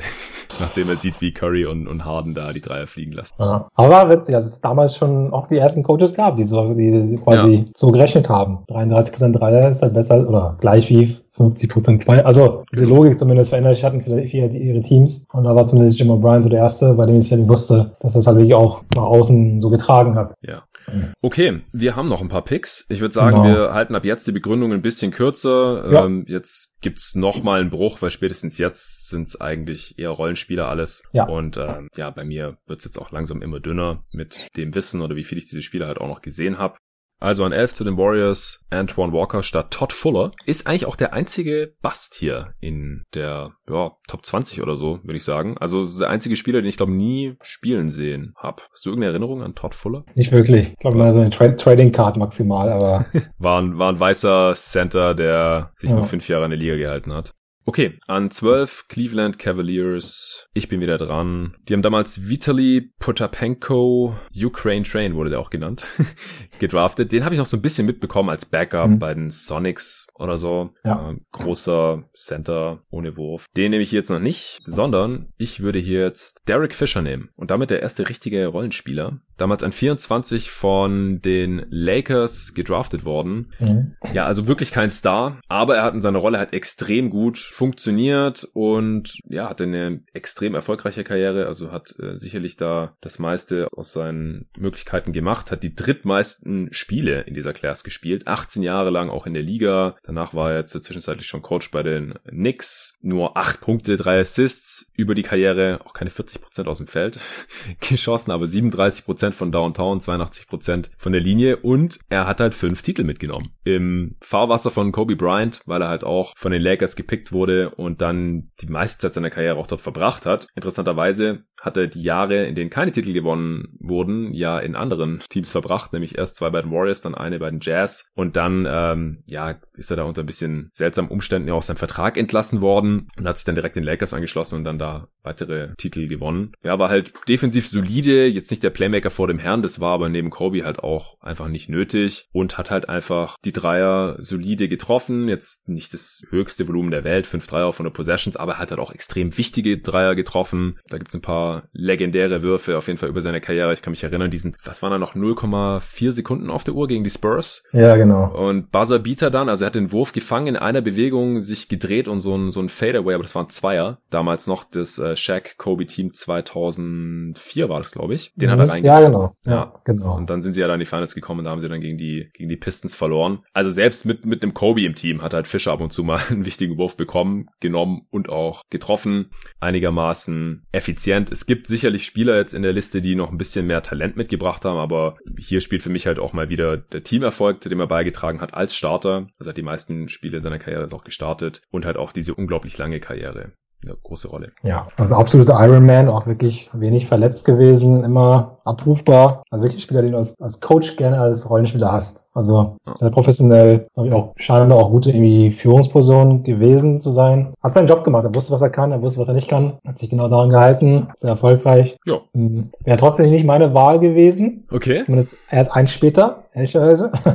Wen hättest du genommen? Jonas Ilgauskas. Ja, habe ich auch direkt dahinter. Hat halt eine kürzere Karriere gehabt. Ja, nur ganz kurz einfach, weil ich kann sagen, höheren Peak, zumindest auch irgendwie zweimal All-Star gewesen. Viel mehr gibt's da glaube ich auch nicht zu sagen. Hat sie, glaube ich, Anfang schwer getan mit Verletzungen, weil irgendwie Fußprobleme. Ja. Auch die Sorge, irgendwie nach, ich glaube, die drei der ersten vier Jahre nur eine Saison richtig gespielt. War schon irgendwie die Sorge, ob er nicht direkt zurücktritt. Aber hat sich nochmal gefangen, wie gesagt, zweimal All-Star geworden und einen soliden Job als Center gemacht. Ja. Mit seinen 20. Ja, Riese. 7-3. Ja. Genau. Trotzdem gutes Händchen gehabt, hat gegen Ende seiner Karriere sogar noch ein paar Dreier genommen. Ganz guter Postspieler. Defensiv jetzt nicht besonders mobil, aber war halt ein Hindernis, ja, mit dieser Länge natürlich. Ja. Über die Karriere 13 und 7 aufgelegt, 1,6 Blocks. Und ja, 2003 und 2005 war er All-Star für die Cavs, also war auch noch Teil dieser LeBron-Teams, war da normalerweise Starting Center. Und am Ende ist er LeBron sogar noch nach Miami gefolgt, wo auch noch viele Spiele gestartet ist. Sein letztes Jahr. Das war sein letztes Jahr, genau. Und da hat es ja leider nicht für die Championship gereicht, weil sie da an den Mavs gescheitert sind. Mhm. Ja, aber den hätte ich jetzt auf jeden Fall auch als nächstes genommen. Ja. So, aber ein Spieler, der irgendwie ganz Karriere bei einem Team ist, das spricht ja auch irgendwie für ihn, muss ich ja sagen. Ne? Also das zeigt Stimmt. ja, da wird Wertschätzung ist da, die muss ja auch irgendwie begründet sein. Ob es jetzt er ist oder Haslam. Ja. Das spricht schon viel oder drückt für mich schon viel aus. Nicht nur für den Spieler selber, sondern auch wie andere ihn sehen. Man hat ihn gerne im Team, sonst wird man nicht die ganze Karriere bei sich behalten wollen. Genau, und ja. dass er halt die ganze Zeit Starter war, spricht ja dann auch für, ja. seine, für seine Skills auf jeden Fall. Genau. Okay, Ilgauskas also an 13 zu den Hornets. Ja. Die damals Kobe gedraftet haben. und dann aber gegen Divas getradet haben. Ja. An 14 Sacramento Kings, ich bin wieder dran. Stojakovic haben sie damals genommen, der ist schon weg. Ich nehme jetzt Eric Dampier. Damals wie gesagt schon an 10 zu den Pacers weggegangen. Das war bisschen zu früh, aber er hat auf jeden Fall auch eine sehr, sehr solide Karriere gehabt, in der er so sieben Punkte, sieben Rebounds im Schnitt aufgelegt hat, äh, 987 Spiele gemacht, das sind die sechstmeisten auch in dieser Class, war ja ein reiner Defensiv- und Rebounding-Center, hat auch mal die Liga an Offensiv-Rebounds angeführt, äh, 2003, 4, seine letzte in Golden State, er wurde schon nach einer Saison von den Pacers zu den Warriors geschickt, gegen Chris Mullen übrigens damals. Dann hat er ewig in Dallas den Starting Center gemimt zwischen 2004 und 2010 und hat damit halt leider die Championship der Mavs verpasst, denn im folgenden Jahr stand auf der Gegenseite. Der wurde nämlich gegen Tyson Chandler getradet, der dann ja in Dallas da äh, zum Defensivanker und Championship Starting Center nochmal emporgestiegen ist und Dampier hat sich halt auch da diesen neuen Miami Heat angeschlossen, wo Ilgauskas ja auch war, ironischerweise und hat dann in den Finals natürlich mit den Heat gegen sein altes Team verloren. Das ist natürlich sehr, sehr tragisch. Ja, in seinen besten Jahren hat er so 12 und 12 aufgelegt und offensiv konnte der nichts, also kein Wurf, auch schlechter freier Schütze und so weiter. Reiner Verwerter, aber ein solider Starting Set auf jeden Fall. Also da jahrelang wirklich äh, Starter neben Dirk auch gewesen. Genau, einfach ein Brocken, den man dann, was ja früher einfach normal war, ne? Man hat einen ja. Star auf der 4 auch, dann packt man so einen Brocken daneben. Ja, so ein richtiger Brocken, also der Imperial ja. ist richtig breit. ja, auch kaum in seinen Anzug gepasst da bei der Draft schon. Ja, ja. Ähm, ich habe ihn noch nicht an 14. Hm? An 14 habe ich Kerry Kittles. Ja, ich genau drunter. Extrem kurze Karriere leider, ja, leider, aufgrund von Knieproblemen. Aber was er halt, wenn er fit war in New Jersey, damals noch geleistet hat, war schon gut. Also war einfach ein solider Wing. Konnte ein bisschen werfen, konnte verteidigen. Ist ja keine Star-Ambition oder irgendwas, aber ein sehr guter Rollenspieler. Ähm, leider halt nur wirklich eine sehr, sehr kurze Karriere. Ja. Äh, von den Skills her würde ich ihn auch über Fischer nehmen, aber Fischer ja. hat ja quasi dreimal so viele Spiele genau. in seiner Karriere hingelegt. Deswegen muss er sich da Abstriche machen. Aber so vom Skill her auch so eine Bodenstange wie 6'5, 6'6, aber nichts auf die Waage gebracht. Ja. Aber hat seinen Job gemacht, so an der Seite von äh, Jason Kidd damals in New Jersey. War schon, war schon gut. Ja, auf Solid, jeden Fall. Solider, guter Rollenspiel. Guter Scorer, 14 Punkte pro Spiel in seiner kurzen Karriere. Ich hätte ihn auch vielleicht sogar über Antoine Walker noch genommen, einfach weil er auch viel effizienter war. Hat viel weniger Dreier genommen, also gilt er so als Shooter, aber hat halt auch nur so fünf Dreier von den Possessions genommen. Damals auch direkt ins All-Rookie-Team gekommen. Solide Karriere gehabt, leider zu kurz, deswegen jetzt hier erst ja. so niedrig. Genau, verstehe ich. So. Das waren die Phoenix Suns. Jetzt haben wir noch fünf Picks, die äh, hauen wir noch kurz durch. Ja. An 16 kommen wieder die Charlotte Hornets dran. Die haben damals Tony Delk gedraftet. Den habe ich jetzt auch noch ein bisschen weiter unten. Ich würde hier jetzt erst noch Jerome Williams nehmen. Nice. Ging damals an 26 zu den Pistons, der Junkyard Dog. Offensiv auch wenig Skills, war ein reiner Defender, Hustler, Dude, auch kein Wurf eigentlich. Bisschen undersized, big, also heutzutage wäre er auf jeden Fall ein Center oder müsste sich halt irgendwie Wurf antrainieren. Aber ja, einfach ein Hustler, Defender-Typ. Und wenn ich jetzt gerade schon Eric Dampier genommen habe, dann ist es auch nicht mehr weit zu Jerome Williams. Ist richtig, ja, perfekt beschrieben. Einfach so einen, den man gerne im Team hat. Einfach ein cooler Mitspieler, der einfach hustelt, sich für alle freut. Ja, stimmt mehr für andere freut als über sich selbst, wenn er was macht. Also einfach so eine Frohnatur, die man einfach gerne im Team hat. Und ich halt sehr gerne im Team hätte, deswegen ist er auch da bei mir der nächste Spieler. Note, College-Mitspieler von Allen Iverson gewesen. Ja, stimmt. In Georgetown. Also einfach ein cooler Typ. Yes. Der einfach hustelt und alles gibt. Auch nicht viel kann, aber das dann macht. An 17, du bist wieder dran. Portland, die haben damals noch Jermaine O'Neal bekommen, der ist schon lange weg. Wie nimmst du? Ja. Ich nehme Jeff McGinnis, also Combo Guard, der ja in seiner besten Zeit, glaube ich, auch ein Starter gewesen. Zwei, drei Jahre lang, wenn ich mich nicht täusche. Ja der von allem ein bisschen was macht. Also war wirklich so ein ja, Fringe-Starter in seiner besten Zeit, Combo Guard. Hatte ich damals immer so ein bisschen auch so als möglichen Guard neben Kobe gesehen bei den Lakers. Weil er einfach, wie er von allem so ein bisschen kann und halt nicht so, ja, kein Star ist, sondern einfach, was halt neben Kobe gebraucht wurde. Ja, genau, so Smush Parker oder so. Also ich glaube, schlechter hätte den Job da auch nicht gemacht. Ich hatte ihn immer ineffizienter in Erinnerung, als er letztendlich war. 106 Offensivrating über die Karriere. Mhm. Aber die letzten drei Jahre war halt auch grottig schlecht. 93er, 97er Offensivrating, ja, hing als Combo Guard da so ein bisschen zwischen den Positionen. Wurde damals auch erst an 37 gedraftet. Also geht jetzt hier deutlich früher weg. Wurf war auch nicht so wirklich vorhanden leider über die Karriere 33 Prozent bei, bei sehr niedrigem Volumen. Aber ja, es reicht trotzdem noch für neun und viereinhalb Assists pro Spiel. Relativ respektabel. Mhm. Also ich Was waren seine Bestwerte? So 12, 6 oder sowas, oder? Ja, genau. Cleveland mhm. hat er mal in 30 Spielen sogar siebeneinhalb Assists aufgelegt. Das ah, hatte ich jetzt auch nicht mehr so auf dem Schirm in so einer halben Saison. Genau, 12, 6, okay. aber ansonsten, das kommt ganz gut ja. hin. Richtig. Ja, äh, klappt auch gut als Sixth Man auf jeden Fall. Okay. An 18 die New York Knicks, die haben damals John Wallace gedraftet und das war ein richtiges Event. Also als die Blazers an 17 Jermaine O'Neal gedraftet haben, da hat die Halle gejubelt und die Kommentatoren waren kurz verwirrt. So, hä, wieso bekommt Jermaine O'Neal, dieser unbekannte Highschooler da aus South Carolina, hier so viel Applaus für die Blazers? Aber natürlich waren da in der Arena wieder extrem viele Knicks-Fans, wie immer, und haben ein großes Ding aus dem Pick gemacht, weil John Wallace war Senior von Syracuse und sozusagen äh, Local Kid, ja. Syracuse ist zwar Upstate New York, aber halt immer noch im Staat. Und der war sehr viel höher gehandelt worden und war halt in diesem Jahr der Spieler, der ewig lang wartet, bis er endlich gepickt wird, ständig die Kamera drauf gehalten, ah, wie traurig guckt der denn und so. Und dann an 18 war klar, die Knicks haben noch einen Pick und die hatten auch den 19. Also war klar, dass sie mit einem von beiden jetzt auf jeden Fall nehmen werden. Und dann haben die den gepickt, Stern hat's verkündet und die haben gejubelt, als hätten die gerade die Championship gewonnen. Also unglaublich. Und wie immer lagen die Knicks-Fans, oder wie meistens, ja, muss man fairerweise sagen, leider daneben mit ihrer Evaluation vor Ort. Denn die sagen, guten Spieler, die buhen sie ja meistens aus und die schlechten, ja. die bejubeln sie wie noch was. Und John Wallace ist halt nicht der Spieler, den ich jetzt picken werde. Auch krass, da hieß es ja, äh, guter Shooter. Und er hat in seiner Karriere 15 Dreier getroffen von 50 Versuchen. In, ja, in sieben Jahren hat er 15 Dreier getroffen, also zwei pro Saison. und, und sieben und drei aufgelegt im Schnitt.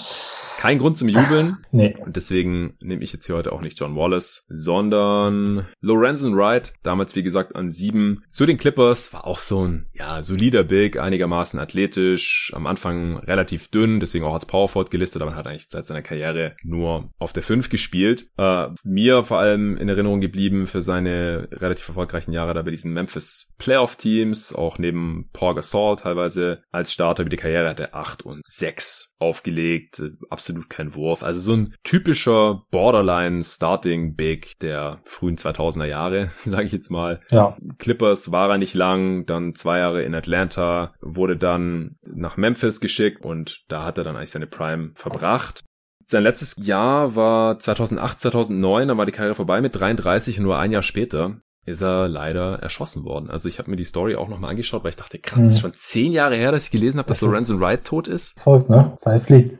Echt verrückt, ja. ja. Nee, der war das irgendwie verschollen oder. Genau, der hat Tage, ein paar Tage war der irgendwie vermisst, dann wurde vermisst gemeldet und dann hat man leider seine Leiche gefunden, irgendwo im Unterholz. Und dann kam im Nachhinein raus, eine ziemlich verrückte Story, habe ich mir dann durchgelesen. Der hatte noch 911 angerufen wohl. Dann während dieses Telefonats wurden elf Schüsse abgegeben und der Typ, der eben deiner Polizeizentrale rangegangen war, der hat einfach nichts gemacht. Der hat es niemandem gemeldet, der hat einfach nicht reagiert quasi und es gab dann auch, äh, ja, da gab es dann irgendwie auch ein Verfahren und dann mussten, musste die Behörde da irgendwie auch quasi Schmerzensgeld oder so irgendwie so ein Ausgleich dann Wrights Familie zahlen. Der Hammer ist aber eigentlich, dass im Nachhinein herauskam, dass seine Ex-Frau darin verwickelt war, wegen eine Lebensversicherung in Höhe von einer Million Dollar. Also oh mein Gott, ey. richtig scheiße. Also das hat sich auch jahrelang hingezogen, bis man den Mörder gefunden hat. Der war irgendwie aus derselben Kirchengemeinde wie sie oder so und es wurde dann halt nachgewiesen oder sie hat es dann auch gestanden, glaube ich. Und deswegen sitzt sie jetzt für 30 Jahre im Knast. Sehr traurige Geschichte. Unglaublich. Ja, Lorenzen Wright, aber war ein solider NBA-Big und deswegen würde ich ihn hier in der Redraft heute an dieser ja. Stelle nehmen an 18 zu den New York Knicks, weil besser als John Wallace war auf jeden Fall. Genau, John Walls hat es auch nicht in meine Top 20 geschafft. Gut. Ähm, ja, muss auch ehrlich sagen, nach hinten raus auch wird echt schwierig. Ich hätte jetzt als Big vorher gezogen, Otella Harrington, ähm, eher einfach altmodischer Vierer, Back to the Basket, ja. der heute wahrscheinlich keine Rolle mehr hätte. Nee in der heutigen NBA, mm, aber war halt in seiner Karriere teilweise mal in Teilen Starter in verschiedenen Teams, Orlando, Houston, äh, nicht Orlando, New York, Houston. Ja, aber ich könnte jetzt keinen Case gegen Wright machen, sondern am Ende des Tages war es vielleicht ein bisschen Bauchentscheidung, weil Wright habe ich auch nur zwei Positionen dahinter. Genau, ist jetzt auch der vorletzte Pick. Wir haben gesagt, 20 Picks machen wir. Ja. Ich habe jetzt noch einige Kandidaten äh, für den 20. Das sind die Cleveland Cavaliers, die hatten damals noch Gorskis bekommen. Auch interessant, dass die Cavs Potapenko und Gorskis gepickt haben. Zwei osteuropäische Center. Wahrscheinlich gedacht, einen von beiden können wir dann behalten oder einer von beiden wird schon was werden. Ich habe jetzt noch auf dem Board Malik Rose. War auch defensiver Big, der teilweise bei den Spurs gespielt hat. Da habe ich ihn in Erinnerung. Ist jetzt mittlerweile auch in diversen Front Offices unterwegs. Ich glaube, bei den Sixers war der auch schon. Und okay. ist auch hier und da als GM im Gespräch gewesen. Tony Delk habe ich noch drauf. Ja, solider Point Guard, Backup Point Guard, so Fringe Starting Point Guard. Walter McCarthy, der damals an, an 19 von den Knicks tatsächlich gedraftet wurde, als relativ guter Athlet. Später auch seine Dreier solide getroffen. Der hat im Green Room gesungen bei diesem Interview tatsächlich, weil er als Sänger damals schon bekannt war und er hat auch dann später teilweise immer diese Nationalhymne vor den Spielen Spielen gesungen. Eine gute Stimme, der Dude. Nice. Den habe ich noch auf dem Zettel. Eine Anekdote zu Tony Delk. Ja, gerne. In dieser, in dieser Draft Class haben fünf Leute es geschafft, über 53 Punkte zu erzielen. Ja, er ist einer davon. Ist einer davon, ja. Das war, glaube ich, seine Five Minutes of Fame. Ja, der gilt, sogar. Ja, der gilt so ein bisschen als der Posterboy der schlechtesten Spieler, die mal die 50 geknackt haben in der NBA. Ja, definitiv. Ja, das stimmt. da hat er einen guten Tag gehabt. Und ich glaube auch, dass der, hat er nicht die 50 gemacht, ohne einen Dreier zu treffen oder irgend sowas Verrücktes? Könnte man gerade mal gucken. Hier, ich hab's 53 hat er gemacht, 2001 Das war am 2. Januar 2001 gegen die Kings. Spiel hat man trotzdem mit vier Punkten verloren. Ja, genau. 0 von 1 von Downtown. Nice. Aber 20 von 27 aus dem Feld und 13 von 15 seiner Freiwürfe getroffen. Dann kommt man halt auch auf die 53. Und mit ihm auf dem Feld waren die Suns auch bei plus 7 immerhin. Blöderweise trotzdem mit vier verloren, wie gesagt. Also ohne ihn auf dem Feld ist es wohl nicht Aber so er hat so eine Story, mit der er sich ein bisschen verewigt hat. Muss man ja lassen. Auf jeden Fall. Jason Kidd in dem Spiel mit 12 Punkten, 17 Assists. Sean Marion 16 und 12. Und bei den Kings äh, Stojakovic mit 33, 5 von 7 Dreier. Ja, die, die Kings waren aber auch, äh, ah, die Starting Five war komplett, muss man sagen. Chris Webber nur 7 Minuten, da hat er sich wohl verletzt. Shit. Ah, okay. Ja, Jason Williams als Starter damals noch da, Christy, Vladi Divac. Ja. Genug der Exkursion. Ich habe noch einen Pick zu machen. Und ich nehme... Din, din, din. ja, komm, ich nehme Rick Rose. Der ist, äh, hat die 13 meisten Spiele gemacht in dieser Class immerhin, war einfach über Jahre lang ein solider Big, zweimal NBA-Champ geworden. Komm, das ist doch ein, ein, Argument. Definitiv. Hatte ich auch in der, im Kreise, aber ich glaube, einigen ist ja auch meine Liebe für Spieler bekannt, die nichts können außer verteidigen, also Tony Allen etc. Ja. Deswegen musste ich einfach Adrian Griffin nehmen. Oh, undrafted, den hatte ich jetzt hier. Ich habe es gesehen, aber ich habe ihn nicht mit reingenommen. Ja. Also bringt keine Stats, aber hat verteidigt und wahrscheinlich jemand, den man gerne im Team hat. Ich glaube jetzt Assistant Coach in Toronto. Das wäre meine meine Wahl an der Stelle. Ja, kann man definitiv machen. Sehr nice. Okay, dann äh, wäre das unsere Redraft gewesen. Wir haben jetzt hier noch ein paar Kategorien. Wie immer gebe ich euch kurz die Info, welche Spieler hier sehr viel früher beziehungsweise sehr viel später gepickt wurden und bei den Spielern in der Lottery, die gar nicht gepickt wurden, kann ich es auch nochmal dazu sagen. Also was sich hier jetzt im Großen und Ganzen geändert hat in unserer Redraft im Vergleich mit der Realität damals vor 24 Jahren. Du kannst dir so lange schon mal überlegen, wenn du es noch nicht getan hast, welchen Spieler du dieser Class als most overrated, welchen als most underrated bezeichnen würdest und welcher der Spieler ist, den du noch immer nicht aufgegeben hast. Kobe Bryant ist 12 Spots bei uns früher weggegangen, Steve Nash 13, beides absolute Steals. Iverson ist zwei später weggegangen, Ray Allen ein früher. Ben Wallace als undrafted Spieler an 5 ist natürlich sehr, sehr krass. Einer der größten Sleeper oder Finds der NBA-Geschichte natürlich. Es gibt auch nicht viele undrafted Spieler, die überhaupt All-Star oder All-NBA oder irgendwas in der Art geworden sind. Ansonsten Adrian Griffin natürlich auch als undrafted Spieler hier noch an 20 nicht zu verachten. Jeff McInnes ist 20 Spots früher bei uns weggegangen an 17. Derek Fisher 12 Spots früher. Jermaine O'Neal 10 Spots früher an 7 statt an 17. Ja, gefallen bei uns ansonsten nur Lorenzen Wright von 7 auf 18. Marcus Camby um 8 Spots abgefallen von 2 auf 10 damals in der Lottery und jetzt heute gar nicht gedraftet. Samaki Walker haben wir ein paar Mal erwähnt gehabt. Todd Fuller, der einzige wirkliche Bass, der keine nennenswerte NBA-Karriere hatte hier in der Top 20. Potapenko haben wir jetzt heute auch nicht genommen, der damals an 12 gedraftet wurde. Aber ansonsten muss man eigentlich sagen, dass die General Manager damals zumindest mal die richtigen, den richtigen Spielerpool in der Top 20 hatten. Mal abgesehen von Wallace, Griffin und Jeff McInnes, wenn man so will. Aber halt die Reihenfolge an sich, die war für uns im Endeffekt natürlich bedeutend anders mit Bryant und Nash schon so früh so, wen hältst du für insgesamt überbewertet in dieser Class? Am überbewertetsten, am meisten überbewertet?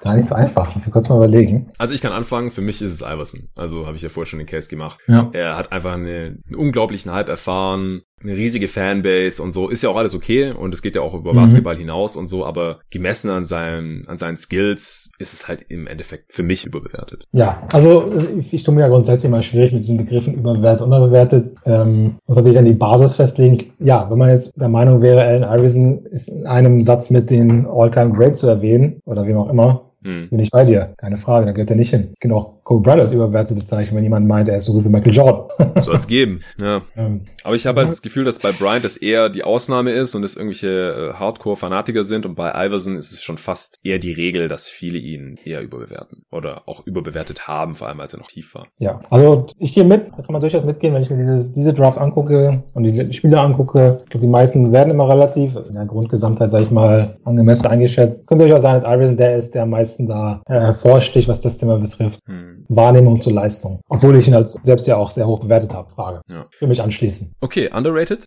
Ich würde fast vielleicht Marbury sagen, im Sinne von, weil er gerne untergeht, was ja eigentlich echt ein guter Basketballer war Mhm. Oder im Fokus steht, glaube ich, immer nur dieses, okay, der ist ein Headcase, ist er ja auch gewesen, keine Frage. Aber so gerade nach hinten raus, diese ganzen letzten Stories, im Sinne von, der wurde gebancht, obwohl er 20 Millionen verdient, das so, so stark im Vordergrund ist, dass dieses reine Talent, das er mitgebracht hat, vielleicht untergeht. Also vielleicht oder vielen nicht bewusst ist, welches Paket er eigentlich mitgebracht hat. Rein, rein spielerisch gesehen. So im, wenn man jetzt an die letzten 20, 25 Jahre MB denkt, dieses Paket, das er mitgebracht hat, habe ich nicht oft gesehen, muss ich ja. sagen. Und das geht, glaube ich, unter im, im ganzen Bild. Das ja, wie gesagt, zum, zum Teil oder dieses sportliche oder ein bisschen darüber hinaus Bild, das er hat und auch selbst begründet hat, ähm, ist so stark im Fokus, dass sein, sein spielerisches Talent vielleicht untergeht. Deswegen würde ich ihn an der Stelle hier nennen. Ja, kann ich nachvollziehen. Ich denke, dass allgemein Stojakovic ein bisschen unterschätzt wird. Ich glaube, dass viele ihn nicht so auf dem Schirm haben, dass er eigentlich vom Shooting her als Ray Allen in nichts nachstand und halt auch, wie gesagt, also teilweise eine sehr, sehr gute erste Option war und sehr stark Offense angeführt hat und äh, ja, teilweise so Richtung MVP-Kandidat sogar ging. Ich glaube, das haben viele nicht mehr so ganz auf dem Schirm.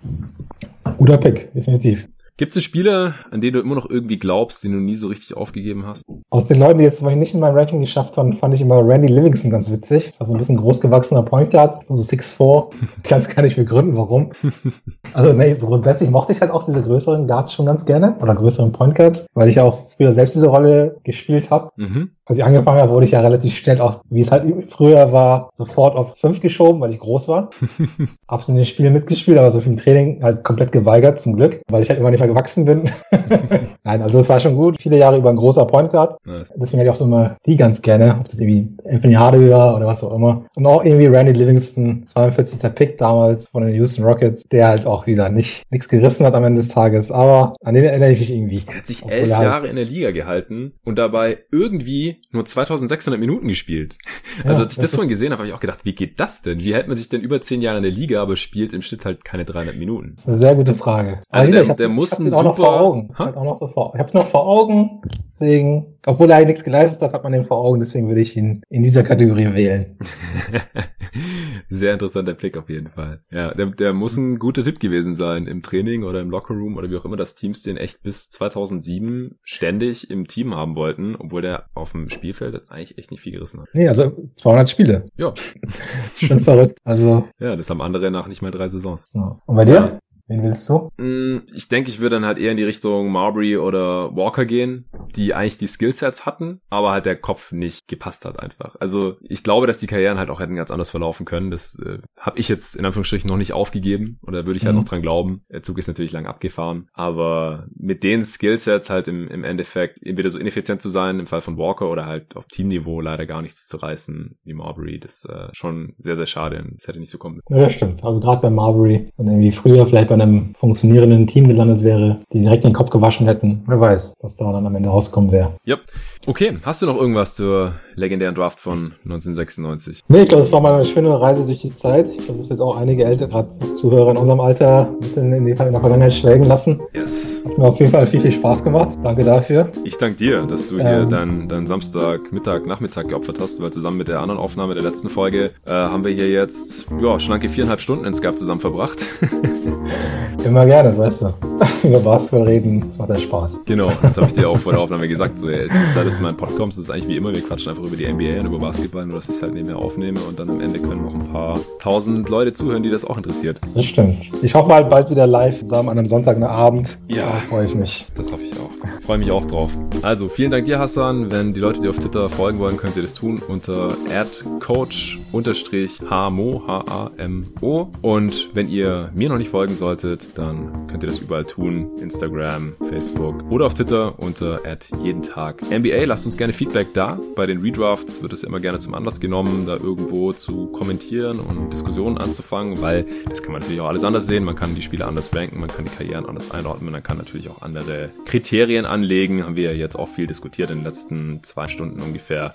Bewerten wir die Peak höher oder die Langlebigkeit oder den Teamerfolg oder die individuellen Stats und wie effizient war man jetzt bei hohem Volumen und so weiter. Alles sehr, sehr interessant, hat mega Spaß gemacht. Vielen Dank fürs Zuhören und bis zum nächsten Mal.